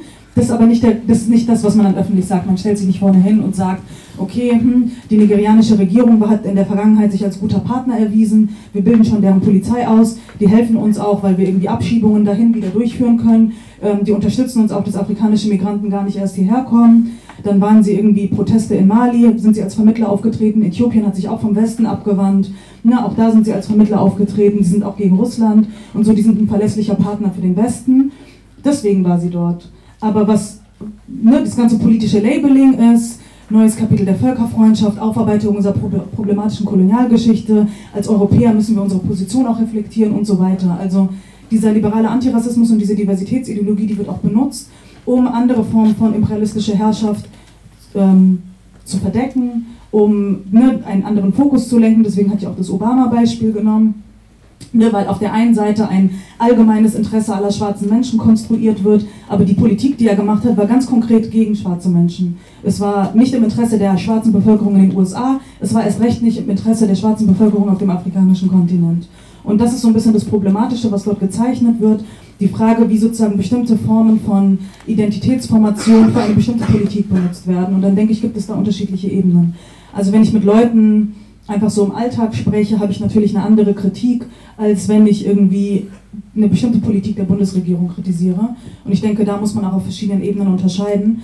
Und wenn wir uns aber auch ganz konkret anschauen, wie unser Buch rezipiert wurde, also es gab eine negative Rezension zu unserem Buch von einem ehemaligen Mitarbeiter des Verfassungsschutzes. Ähm, das heißt, es war eine positive Rezension. Ähm, und ähm, es gab tatsächlich, ich habe tatsächlich auch negatives Feedback von so Wagenknecht-Anhängern bekommen die auf Twitter ziemlich krass abgelästert haben über unser Buch, weil sie der Meinung waren, dass wir ähm, komische theoretische Verrenkungen machen, um am Ende doch wieder das zu machen, was die ganzen Identitätspolitiker machen. Also unser Buch wird überhaupt nicht vereinnahmt von so problematischer oder rechter Seite, um Antirassismus zu delegitimieren, sondern im Gegenteil. Da gibt es andere Ansätze. Es gibt ja auch viele so, ähm, so, es gibt auch einen Rassismus in der deutschen Linken, aber auch von da wird dieses Buch überhaupt nicht vereinnahmt, im Gegenteil. Ähm, wenn ich mir mal so angucke, ja, ich glaube, wir wissen alle, wer gemeint ist. Und ich glaube, es ist auch, wenn ich mir mal so unsere Buchvorstellung in Berlin anschaue, ähm, da waren einfach über 300 Leute da und die allermeisten waren Leute, die wir noch nie gesehen haben. Also meistens, wenn man so antirassistische Veranstaltungen macht oder so linke Veranstaltungen, man kennt die meisten Leute und hat sie schon mal gesehen, man weiß auch, aus welchen Gruppen die Leute kommen. Und es waren einfach krass viele junge Leute, so zwischen 18 und Mitte 20, die gerade angefangen haben zu studieren, junge migrantische Linke, die so ähm, auch teilweise neu in Berlin waren, die sich noch nie mit so anderen Sachen auseinandergesetzt haben, für die das jetzt so der Einstieg ist und so. Ähm, die haben auch relativ offen Fragen gestellt. Also ähm, da wird das eher so rezipiert ähm, und ich glaube, dass es auch ein gutes Zeichen ist. Vielleicht nochmal kurz ergänzen, dass ich glaube, ich kenne das tatsächlich nicht unbedingt, dass Leute bei Antirassismus anfangen und dann bei Sozialismus enden. Ähm, ich glaube, es gibt einige Biografien, wo das tatsächlich passiert, aber was wir gerade machen wollen, ist auch zu sagen, ähm, nicht euer Antirassismus ist falsch und schlecht und so, ähm, ihr dürft kein, keine weißen Privilegien mehr reflektieren oder sowas. Ähm, oder äh, Leute dürfen sich nicht mehr in schwarzen Selbstorganisationen oder sogenannten migrantischen Selbstorganisationen organisieren. So Migrantifa ist jetzt over, weil da haben sie das Buch geschrieben. Wir wurden tatsächlich von Migrantifa-Gruppen auch eingeladen, ähm, zum Beispiel in Basel, ähm, das Buch vorzustellen. Das war ein interessantes Podium, weil so deren ganzen Konstitution spricht ja gegen das, was wir im Buch machen. Und wir fanden es super spannend, mit denen zu diskutieren und zu sagen, wir sagen gar nicht unbedingt, macht das nicht, sondern wir denken, es gibt sehr bestimmte Grenzen. Ich glaube, es gibt auch sehr bestimmte Gründe, warum sich ähm, junge Menschen mit Rassismuserfahrungen in Deutschland in bestimmten historischen Momenten separat organisieren. Ähm, wir können das nachvollziehen, wir sind ja auch durch diese Organisation gegangen. Ähm, aber das führt zu auch bestimmten Grenzen. Du machst eine bestimmte Erfahrung und wir denken, das führt zu bestimmten Grenzen. Ähm, die wollen wir aufzeigen, ähm, aber trotzdem ähm, unterstützen wir ja, dass sozusagen erstmal auch politische Erfahrungen gemacht werden in verschiedene Richtungen. Und wenn liberaler Antirassismus ein Teil dieser, ähm, dieser Erfahrung ist, dann versuchen wir unter anderem auch mit diesem Buch diese Leute anzusprechen und ihnen zu sagen, es gibt auch noch sozusagen weitere Widersprüche in dem, was du gerne möchtest, was wir gerne zuspitzen möchten und wo wir, wo wir dir Werkzeuge an die Hand geben möchten, um von diesem, von den legitimen, partikularen Problemen zu auch einer universellen Antwort zu kommen. Und für uns ist diese universelle Antwort Sozialismus. Für uns ist das der Kampf für die befreite Gesellschaft, wo wir befreit sind von diesen Rassismen, Sexismen und so weiter, ähm, ist sozusagen der Horizont, den wir, den wir anbieten. Und wir merken schon, auch gerade auch nach vielen Buchvorstellungen, wir haben jetzt, weiß ich nicht, so 20 oder so hinter uns und wir haben ungefähr noch 20 vor uns, ähm, dass, es, dass es wirklich sehr viel ähm, so einen emotionalen Bezug, also wirklich auch zu diesen sehr offenen sozialistischen Positionen gibt. Das habe ich noch nie erlebt. Ich war immer so die komische auf all diesen BIPOC-Plänen, weil ich irgendwie über Marxismus gesprochen habe. Ja, und, ähm, und du bist eigentlich selbsthassend, weil Marxismus ist die Ideologie der weißen Männer. Was? Aber mein Vater ist Marxist, der ist kein weißer Mann. ja, und also wir kommen ja aus einer ganz anderen Tradition. Ähm, und ich glaube, wenn man so darauf blickt und auch nochmal Marxismus aus einer anderen Brille beleuchtet, die schon in den Anfängen mit José Carlos Mariátegui in, den, äh, in äh, Südamerika, mit Walter Rodney für, äh, im panafrikanischen Raum, sehr, sehr früh Marxismus fruchtbar gemacht hat für antikoloniale Kämpfe, für die Frage von Rasse, Rassismus in kolonialen, postkolonialen Gesellschaften, dann gibt es dem Ganzen auch nochmal einen anderen Blick und auch eine andere Motivation, sich mit dieser angeblichen Ideologie alter weißer Männer zu beschäftigen, die in unserer Erfahrung genau das Gegenteil eigentlich ist und historisch das ja auch bewiesen wurde.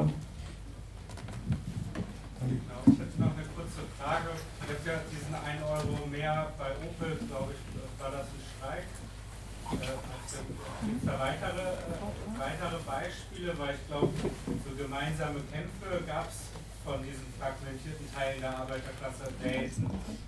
Sonst habt ihr noch weitere Beispiele, weil das schon relativ spezifisch gewesen, weil da eben auch türkisch-kommunistische Gruppen lange aktiv waren und dadurch so einen Kampf vorbereitet haben. Aber mir wäre, also habt ihr weitere Beispiele außer diesen 1-Euro-Streik mehr bei Opel? Also relativ viele weitere Beispiele gibt es tatsächlich aus dem Jahr 73. Also das Jahr 73 war ja das Streikjahr in Deutschland. Also so historisch ähm, ist es ein unglaublich wichtiges Jahr. Auf der einen Seite gibt es halt die, ähm, also wir haben, das ist so, ne, Weltwirtschaftskrise und so weiter, es gibt diese ganze Ölkrise, dann haben wir ähm, aber auch das, ähm, äh, das Anwerbeabkommen wird aufgelöst, ähm, es gibt sozusagen ein Rückführungsversuche, erste, und in diesem ganzen Rahmen bilden sich in Pierburg-Neuss der sogenannte Frauenstreik 73, aber auch bei Ford, in den Hellerwerken und so weiter ähm, verschiedene Streiks aus. Äh, vielleicht zwei ähm, ähm, kurze ähm, äh, Literaturtipps dazu, äh, die im Grunde historisch arbeiten, äh, an denen wir uns auch ähm, sozusagen abgearbeitet haben. Auf der einen Seite die Windige Internationale von Man Manuela Bojajew. Ähm, da werden verschiedenste Kämpfe, nicht nur 73, aber auch in Vorbereitung. Was passierte da eigentlich davor? Und wie Bafta schon in anderen Vorstellungen gesagt hat, diese sogenannten wilden Streiks, wie du es auch gerade richtig gesagt hast, waren gar nicht so wild, waren zum Teil jahrelang vorbereitet, zum Teil von kommunistischen Kadern aus Griechenland, der Türkei, aus Ex-Jugoslawien. Also das waren Leute, die waren ziemlich ähm, organisiert tatsächlich, aber sie waren nicht unbedingt organisiert innerhalb der DGB-Gewerkschaften oder das, was dann später DGB-Gewerkschaften wurde. Deswegen hieß es dann ähm, wilder Streik.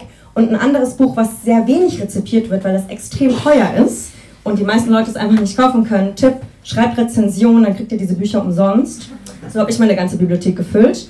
Ähm, aber jetzt habe ich noch 20 Rezensionen offen. Ähm, und zwar Simon Göke, ähm, wir sind alle Fremdarbeiter. Das war ein Slogan von einem Streik in München, in einem in so einem Münchner Vorort. Und ähm, der macht äh, Migrations- und Arbeitsforschung und der hat sich über die 50er Jahre bis hin in die 80er Jahre mit Streikbewegung beschäftigt. Also er geht über Bojajew sozusagen noch weit hinaus und schaut sich dann an, wie ist aus betrieblichen Kämpfen, wie ist es dann zu Stadtteilkämpfen gekommen. Wie haben sich zum Beispiel Frauen organisiert, um gegen die Streichung von Kindergeld für Migranten zu kämpfen. Wovon sie ja ganz zentral, vor allem als alleinerziehende Mütter, denn viele der migrantischen Frauen ähm, trennen sich, nachdem sie hierher kommen, weil dann ist es möglich. Ähm, ähm, wie, wie hat sich das sozusagen weiterentwickelt in Kämpfe in der, im Rahmen der sozialen Reproduktion?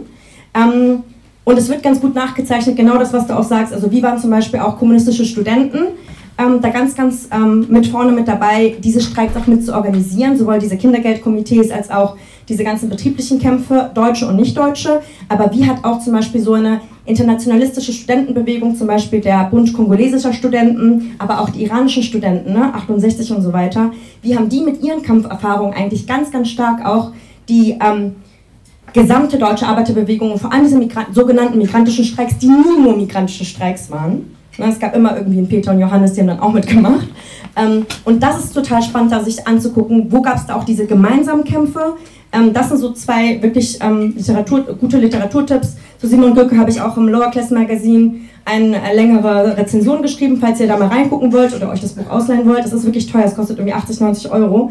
Aber vielleicht auch die, die an Universitäten oder Institutionen sind, können es sich ja auch dort bestellen, auch als immer als Tipp, einfach immer eine Unibib bestellen ähm, und dann vielleicht irgendwie PDF und ähnliches. Aber da werden wirklich auch nochmal verschiedenste Sachen aufgemacht. Eine Mark mehr war wirklich 73, es war der Slogan von über 300 Streiks. Warum gibt es dann jetzt nicht mehr solche Kämpfe? Weil der historische, also 80er, da war ich bin ich gerade geboren. Und aus was für Gründe gibt es, dass diese gemeinsamen Kämpfe nicht mehr stattfinden? Aber das Vielleicht später. Also ich glaube, ja, darauf können wir vielleicht später nochmal eingehen, aber ich würde auch ganz konkret sagen, dass es natürlich auch einen Grund gab, warum diese Kämpfe so stattgefunden haben, nämlich, dass sie auch ganz konkret von Kommunisten organisiert wurden. Und ähm, es hat in den letzten 50 Jahren in Deutschland ja eine krass antikommunistische Politik gegeben, die auch nicht nur sozusagen in Deutschland auf irgendwie radikalen Erlass, irgendwie deutsche Beamte und so weiter betroffen hat, sondern auch in migrantischen Communities eine spezifische Politik gemacht haben. Also gerade diese ganzen ähm, kommunistischen äh, Leute, die irgendwie dann später gekommen sind als Geflüchtete aus unterschiedlichen Ländern, äh, zum Beispiel in der türkeistämmigen Community, die ganzen türkischen, kurdischen Kommunistinnen. Es gab ja eine spezifische Politik der Bundesregierung, aber auch vom BND, ähm, in diesen Communities irgendwie rechte Strukturen zu stärken, rechte Vereine zu finanzieren, die Kommunistinnen krass zurückzudrängen, in Betrieben auch eine bestimmte Politik zu machen, in der auch einfach eine rechte Hegemonie durchgesetzt wurde. Und deswegen wir ja jetzt auch in einer Situation sind, in der der allergrößte Teil der MigrantInnen ja auch nicht links sind. Also wir reden über Antirassismus und ähm, wir reden natürlich auch darüber, dass natürlich auch irgendwie, wenn man äh, jetzt in irgendeinem Kaff ist oder sowas, äh, muss man die Leute überhaupt erstmal von Antirassismus überzeugen, aber das äh, trifft ja nicht nur für Deutsche zu. Also die meisten migrantischen Communities sind auch eher rechts eingestellt. Ähm, es gibt, glaube ich, wenige, auf die das wirklich nicht zutrifft. Und ähm, das ist ein allgemeines politisches Problem. Also nach Ne, also das äh, muss ich hier jetzt auch nicht erklären, aber irgendwie Niedergang der Sowjetunion, irgendwie Untergang von so sozialistischen Perspektiven, dass diese Frage von irgendwie so gemeinsamen Kämpfen und irgendwie so erfolgreiche gemeinsame Arbeitskämpfe, das war gar nicht mehr irgendwas, was so auch im, im politischen Zentrum von verschiedenen Kämpfen stand. Migrantische Kämpfe haben sich viel dann auch auf andere Fragen bezogen, die ich gar nicht irrelevant finde, die ich auch sinnvoll finde teilweise.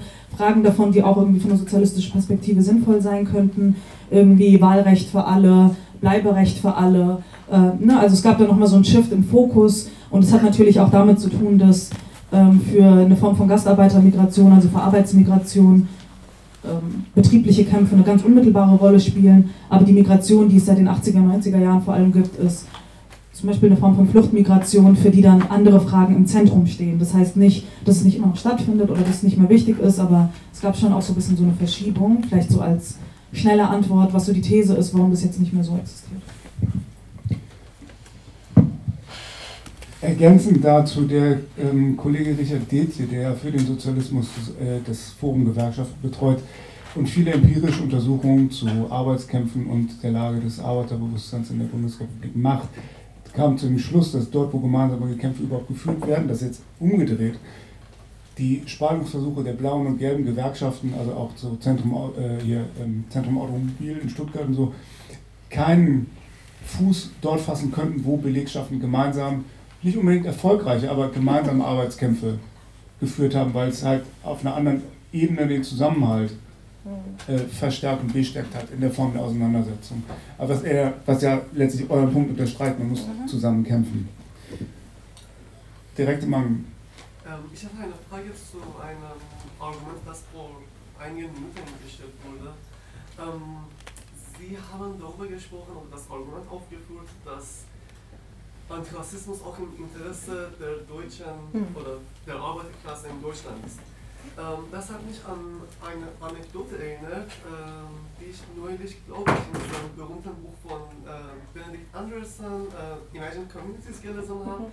Ähm, während des Ersten Weltkriegs haben die Marxisten in Europa sich vorgestellt, dass die Arbeiterklassen der jeweiligen deutschen Kriegsgegner ähm, sich gegenseitig nicht bekämpfen würden, ähm, weil sie alle der Arbeiterklasse angehören. Mhm. Aber in der Praxis wurde ja das Gegenteil erwiesen. Sie haben letztendlich ähm, für, die jeweiligen Nationen ähm, gekämpft.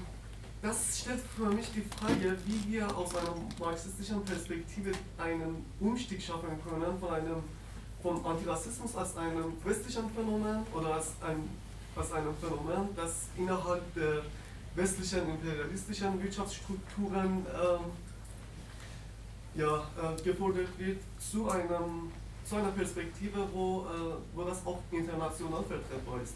Also du hast auch das Beispiel ein, angesprochen mit den, äh, mit den, ähm, mit den Subventionen, die die EU auf die äh, Lebensmittelproduktionen innerhalb der EU. Ja, das ist für mich nicht allgemein, verallgemeinerbar. Also es gibt zu viele, ähm, zu viele Stellen, wo die ähm, Interessen der jeweiligen Arbeiterklassen bis heute, obwohl sich die Wirtschaftsstrukturen ja drastisch verschoben haben in den letzten 100 Jahren, aber das gibt es ja weiterhin, dass, ähm, dass es da gewisse Spannungen gibt. Das kann man einen Umstand schaffen, damit man nicht bei einem westlichen Phänomen bleibt, sondern das ja, ähm, ich glaube, wir würden dann beide was dazu sagen. Ähm, ich würde die Frage vielleicht auf unterschiedlichen Ebenen beantworten. Also ähm, es gibt einmal Interessen und es gibt Meinungen und das ist nicht dasselbe. Also viele Leute würden mir jetzt vielleicht Paternalismus vorwerfen, das ist okay, damit kann ich leben, aber die Meinungen der Arbeiterklasse spiegeln nicht ihre Interessen wider. Ähm, das heißt, die Art, wie die Arbeiterklasse sich verhält, wie sie konkret agiert, ist nicht in ihrem Interesse und ich glaube, dass Interesse hergestellt werden muss und dass es natürlich auch eine Vermittlung zwischen Sein und Bewusstsein geben muss. Also nur weil man in der Arbeiterklasse ist, bringt man nicht schon das richtige internationalistische kämpfende Bewusstsein mit oder sowas, sondern das muss hergestellt werden durch Organisation. Und ich glaube, dass das halt wirklich nur funktioniert. Also ne, wie können wir von diesem Antirassismus, der irgendwie nur so auf westliche Gesellschaften bezogen ist, zu einem kommen, der halt auch ne, also in Bezug auf den Krieg irgendwie die richtige Position einnimmt oder der irgendwie eine globale Perspektive einnimmt. Und ich ähm, frage mich gerade, was du eben meintest mit den Subventionen und dass das nicht verallgemeinerbar ist. Aber ich würde schon sagen, dass das, was es halt braucht, ist eine Organisierung und eine Organisierung mit einer internationalen Perspektive, also eine internationalistische Perspektive auch. Das heißt nicht, dass man hier irgendwie mal einen Arbeitskampf macht und dann hat man irgendwie einen besseren Tarif und dann geht man wieder nach Hause. Das ist ja nicht Klassenkampf, das ist Arbeitskampf. Klassenkampf ist auf einer höheren Ebene, ähm, die findet auf einer höheren Ebene statt und dafür braucht es eine andere Art von Vermittlung. Ähm, es braucht Organisationen, es braucht Organisationen, die international arbeiten, die sich auch vernetzen mit anderen Organisationen, die irgendwie in anderen Ländern stattfinden und so weiter. Ähm, und ich würde schon sagen, dass ähm, es natürlich irgendwie so eine rechte Fraktion in der deutschen Arbeiterbewegung gab, die sich damals dann auch für, ähm, für den Krieg ausgesprochen hat und die irgendwie auch eine imperialistische Position eingenommen hat also die SPD, wenn wir es ganz konkret benennen wollen, ähm, warum drumherum reden. Ähm, aber dass es auch andere Teile der Arbeiterbewegung gab, die eine andere Position dazu hatten. Also es gibt so eine sehr coole Rede von ähm, August Bebel im, äh, vom Sozialismuskongress von 1906, wo er genau diese Forderung aufgreift und sagt, okay, alle irgendwie so, er nennt es nicht Migranten, aber alle migrantischen Arbeiter müssen die Möglichkeit haben, sich in Deutschland gewerkschaftlich zu organisieren, aber wir müssen auch dafür kämpfen, dass sie sich in ihren Herkunftsländern organisieren können und dort für Arbeitsbedingungen kämpfen können, die es nicht notwendig machen, dass sie überhaupt hierher kommen, um hier zu arbeiten. Und ich glaube, das muss auch immer noch eine Perspektive sein. Das gibt es ja teilweise schon. Also das muss man ja nicht von hier nach dort organisieren. Es gibt diese Organisierungsversuche, es gibt irgendwie gewerkschaftliche Organisierung, es gibt auch politische Organisation und dann muss man Möglichkeiten finden, diese politische Organisation zu verbinden und auf eine, auf eine höhere Ebene zu bringen. Und ich glaube, dafür braucht es halt spezifische Formen der politischen Organisierung, die halt nicht drumherum kommen, sich am Ende zu fragen, ob man nicht eine kommunistische Partei braucht.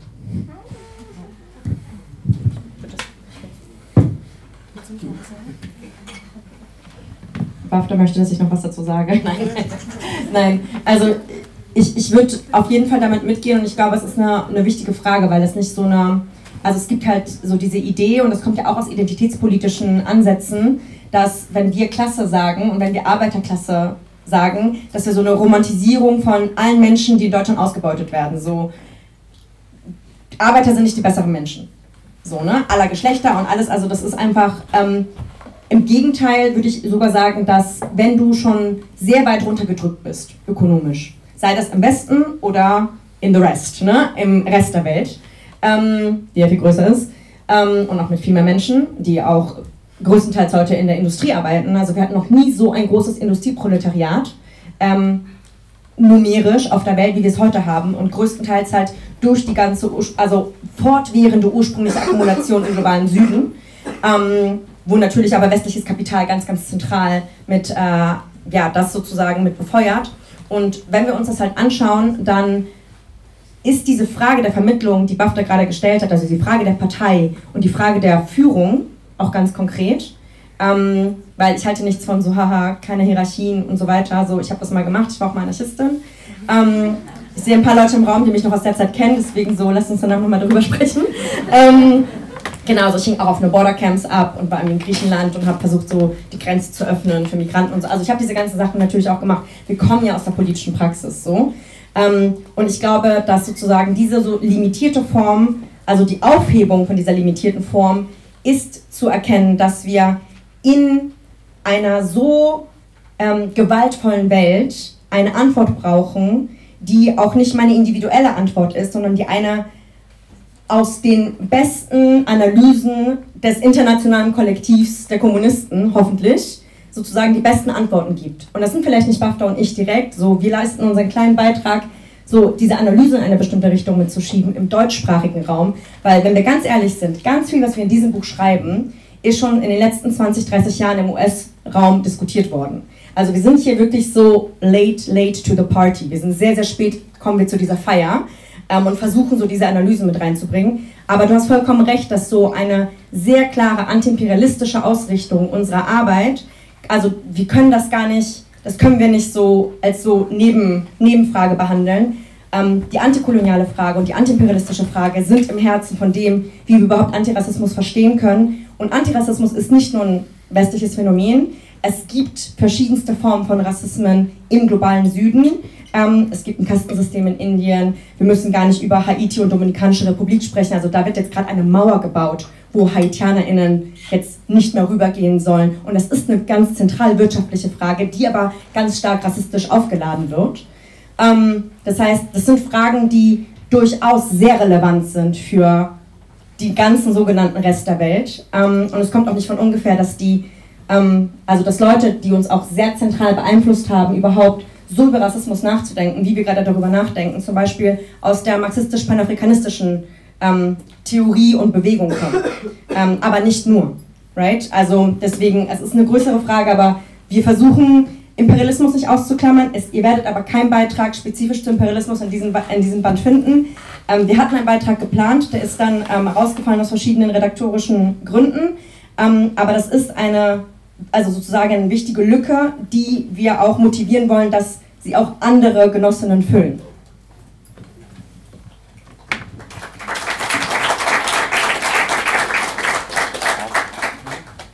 Weitere Fragen?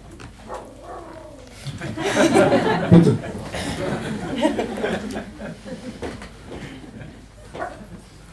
Der Herr dort hinten.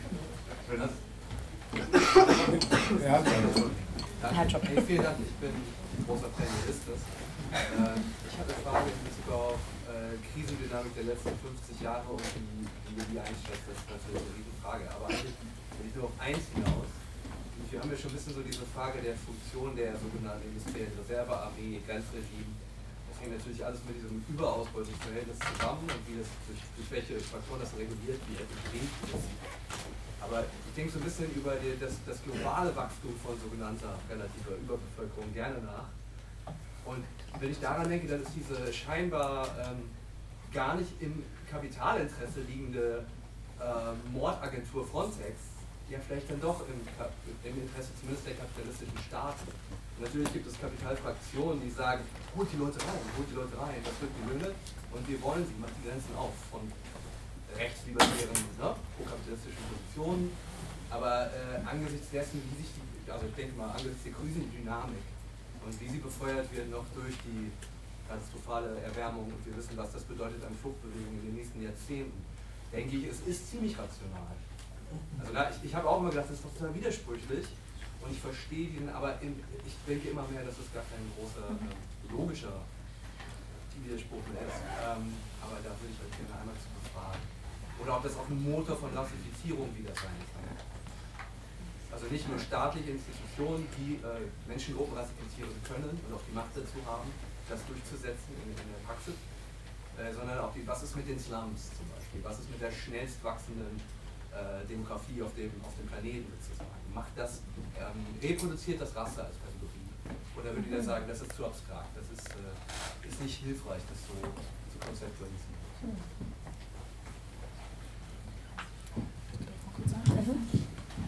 Hm, ich finde es auf jeden Fall interessant, um von da aus weiterzudenken. Ähm, ich glaube, ich kann das jetzt nicht direkt beantworten, ähm, aber ich würde sagen, dass ähm, das, was ich vorhin meinte mit ähm, ne, also Rassismus ist manchmal außerhalb des Kapitalinteresses. Das heißt nicht, dass er komplett ähm, irrational ist. Ähm, das heißt nicht, dass es nicht auch widersprüchliche Interessen geben kann zwischen einem staatlichen Interesse und dem Interesse von spezifischen Kapitalfraktionen zum Beispiel. Ähm, und ich deswegen sagen würde, dass man Rassismus nicht unmittelbar immer ableiten kann aus so einem, ne, also das will das Kapital und das, so sieht dann der Rassismus aus. Das funktioniert nicht, das ist sehr schematisch. Ich habe äh, natürlich manchmal, äh, wenn wir irgendwie Sachen erklären, versucht, auch Sachen thematisch zu zeichnen, weil es dann leichter nachvollziehbar ist, was wir meinen und von da aus lassen sich Sachen immer besser korrigieren, als wenn man direkt super komplex einsteigt. Ähm, ich würde aber sagen, dass äh, das, was du gerade beschrieben hast, das klingt für mich auf jeden Fall nicht unplausibel. Und äh, ich finde auf jeden Fall, dass das, also für mich jetzt, wenn ich mir das so anhöre, klingt es auf jeden Fall so, als ob man von da aus gut weiterdenken könnte und als ob man daraus irgendwie was machen könnte. Genau. Meine Antwort wäre, ich würde es mir in sehr spezifischen Fällen halt angucken, in den spezifischen Gesellschaften, weil es macht einen Unterschied, ob ein Slum irgendwo außerhalb von äh, New Delhi ähm, spezifisch mit äh, primär behaust wird sozusagen von äh, Menschen aus der Dalit Community, also den Menschen, die in diesem indischen Kastensystem sozusagen am alleruntersten, die sogenannten irgendwie Unantastbaren, ähm, die in sozusagen der ganzen indischen auch Feudalgeschichte so die niedrigsten Jobs, also wirklich so ähm, Fäkalien wegräumen und so weiter, dazu im Grunde verdammt waren und zum Teil auch noch sind, ähm, die zu machen. Ähm, wenn man sich das in diesem spezifischen Slum sozusagen anguckt, dann würde ich sagen, kann man die Komponente Rasse gar nicht rausrechnen, um diese spezifische Form der Überbevölkerung und der Produktion von Überbevölkerung zu analysieren. Aber ähm, es gibt ja auch ganz verschiedene Formen von Slums, wo zum Beispiel in einem brasilianischen Kontext wir ähm, auf der einen Seite zwar durchaus eine Überslam-Bevölkerung an schwarzer Bevölkerung äh, sehen, aber es ist ja auch ein Land, also es ist das, das Land mit der größten schwarzen Bevölkerung ähm, außerhalb sozusagen, ähm, also außerhalb des afrikanischen Kontinentes. Ähm, das heißt, was, was bedeutet sozusagen schwarz sein in diesem Kontext, wo das sowieso die Mehrheitsbevölkerung darstellt? Ähm, das müssen wir dann auch nochmal in, in einer anderen Kategorie verstehen, wo wir dann sozusagen nicht eins zu eins, glaube ich, sagen können, in so dieser kolonialen Schematik, wie sie damals im 16., 17. Jahrhundert von ähm, den Spaniern ja entwickelt wurde mit, es gibt 32 konkrete Rassekategorien und dann stecken wir die Leute da rein und Klasse und Rasse ist einfach gleich.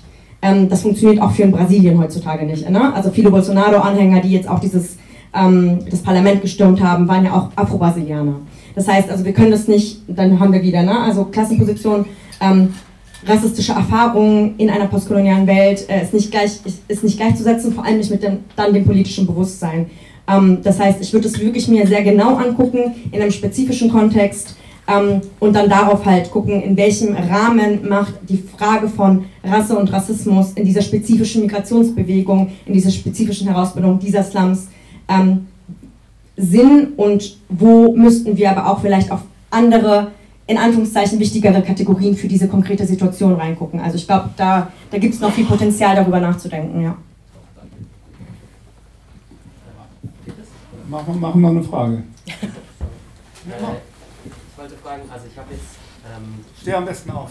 Oh, Sonst ja, haben wir dich leider nicht. Ähm, sorry, äh, ich habe äh, ganz gut verstanden, oder nee, ihr seid ja schon darauf eingegangen, wie gut so äh, das kapitalistische Gleichheitsversprechen manchmal funktioniert und irgendwie, äh, irgendwie zu einem bestimmten Punkt bestimmte Dinge erreicht, die aber nicht ausreichen. Ähm, was ich begriffen habe, ist, wie ähm, Rassismus als in Instrument der Kapitalakkumulation funktioniert. Mhm. Aber würdet ihr sagen, dass es auch eine Inherenz im Kapitalismus gibt, die immer wieder zum Rassismus führt? Und wenn ja, könnt ihr das, könnt ihr das nochmal genauer ausführen? Also steht safe auch in eurem Buch. Äh, das, mhm. Ja, weil. Um, einfach ganz kurz, das ist die Frage, die schon gestellt wurde, also es ist im Prinzip die gleiche Frage ähm, zu, äh, ne, was ich schon so ein bisschen ausgeführt hatte, dass ähm, wir auch in der Einleitung erklären, warum wir zum Beispiel nicht mit dem Racial Capitalism Begriff arbeiten. Also, dass wir nicht eine logische Inherenz äh, im, also der Rassismus als logische Inherenz im Kapitalismus sehen, sondern dass es sich spezifisch historisch so herausgebildet hat, wie wir es heute sehen. Also ähm, Kapitalakkumulation kommt einfach erstmal durch Ausbeutung zustande. Und diese Ausbeutung ist das, was notwendig ist, damit Kapital akkumuliert werden kann. Wie diese Ausbeutung hergestellt wird, wie sie gesichert wird, das hat sich jetzt halt historisch so durchgesetzt. Und da gibt es rassistische Formationen, da gibt es aber auch ähm, patriarchale Formationen. Also es gibt ja auch einen Artikel zur sozialer Reproduktionstheorie, der nochmal erklärt, wie irgendwie spezifische, auch gegenderte, äh, weibliche Arbeit oder verweiblichte Arbeit ähm, auch ne, spezifische Formen irgendwie der Überausbeutung sichert. Also ich würde sagen, dass um deine Frage, um deine zweite Frage vielleicht einfach ganz konkret zu beantworten, es ist nicht so, dass es sozusagen auf der, auf der Ebene der Produktionsbedingungen gibt es eine rassistische Ideologie. Dieser Meinung sind wir nicht, sondern was wir in dem Buch nachzeichnen, ist, wie es historisch entstanden ist, dass es jetzt so ist, wie es ist.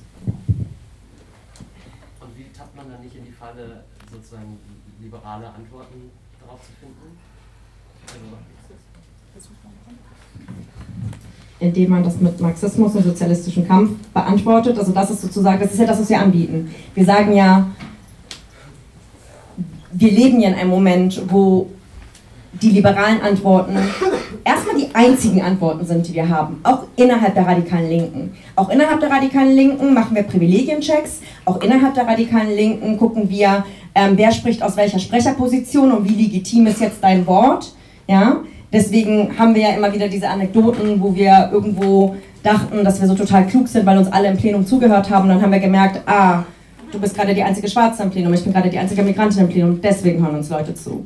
Was ja auch eine unglaublich so befremdliche Art und Weise ist, Politik zu machen, weil die Essentialisierung, gegen die wir uns ja die ganze Zeit wehren, theoretisch kollektiv, auf die werden wir dann immer wieder reduziert, obwohl wir das gar nicht erfragt haben. Also wir haben es ja gar nicht erbeten. Das heißt, den Rahmen, den wir anbieten in unserer Analyse, und das ist ja erstmal auf so einer analytischen Ebene, also wir haben ja kein Pamphlet geschrieben, wir haben ja schon ein so hoffentlich sauberes wissenschaftliches Buch ähm, so produziert, ähm, ist zu sagen, wir verstehen ähm, Rassismus ähm, in seinen Arten und Weisen, Kapitalismus nicht nur zu stabilisieren, sondern immer und immer wieder auch so Fake-Antworten, also falsche Antworten auf diesen sogenannten Rassismus zu finden. Und die antirassistischen Antworten, für die wir eintreten, sind durchaus Antworten, die nicht loszulösen sind von dem Aufbau von Klassenbewusstsein, von einer vereinten proletarischen Bewegung in diesem Land, die es nicht gibt. Ja, also es ist etwas, was wir erstmal herstellen müssen, wo wir erstmal die Babyschritte machen und viele unserer Genossen und Genossinnen machen diese Babyschritte mit allen Fehlern, mit allen Spaltungen. Ähm, wir haben ja wieder einige mitbekommen in den letzten Wochen. Ähm, trotz dieser Fehler fallen wir ja nicht einfach nur zurück, sondern hoffentlich lernen wir ja auch aus diesen Fehlern. Dieses Buch ist für uns ähm, auch würde ich sagen, so eine, so eine Frucht aus unseren eigenen politischen Fehlern auch zu lernen, aus unseren organisatorischen Fehlern zu lernen, aus unseren theoretischen Fehlern auch zu lernen und größtmöglich Menschen daran teilhaben zu lassen, damit ihr vielleicht andere Fehler macht, aber vielleicht nicht die gleichen und dementsprechend auch andere antirassistische, sozialistische, klassenkämpferische Antworten findet, die für uns nie losgelöst sein können von einer Perspektive einer internationalen sozialistischen Bewegung für den Kommunismus.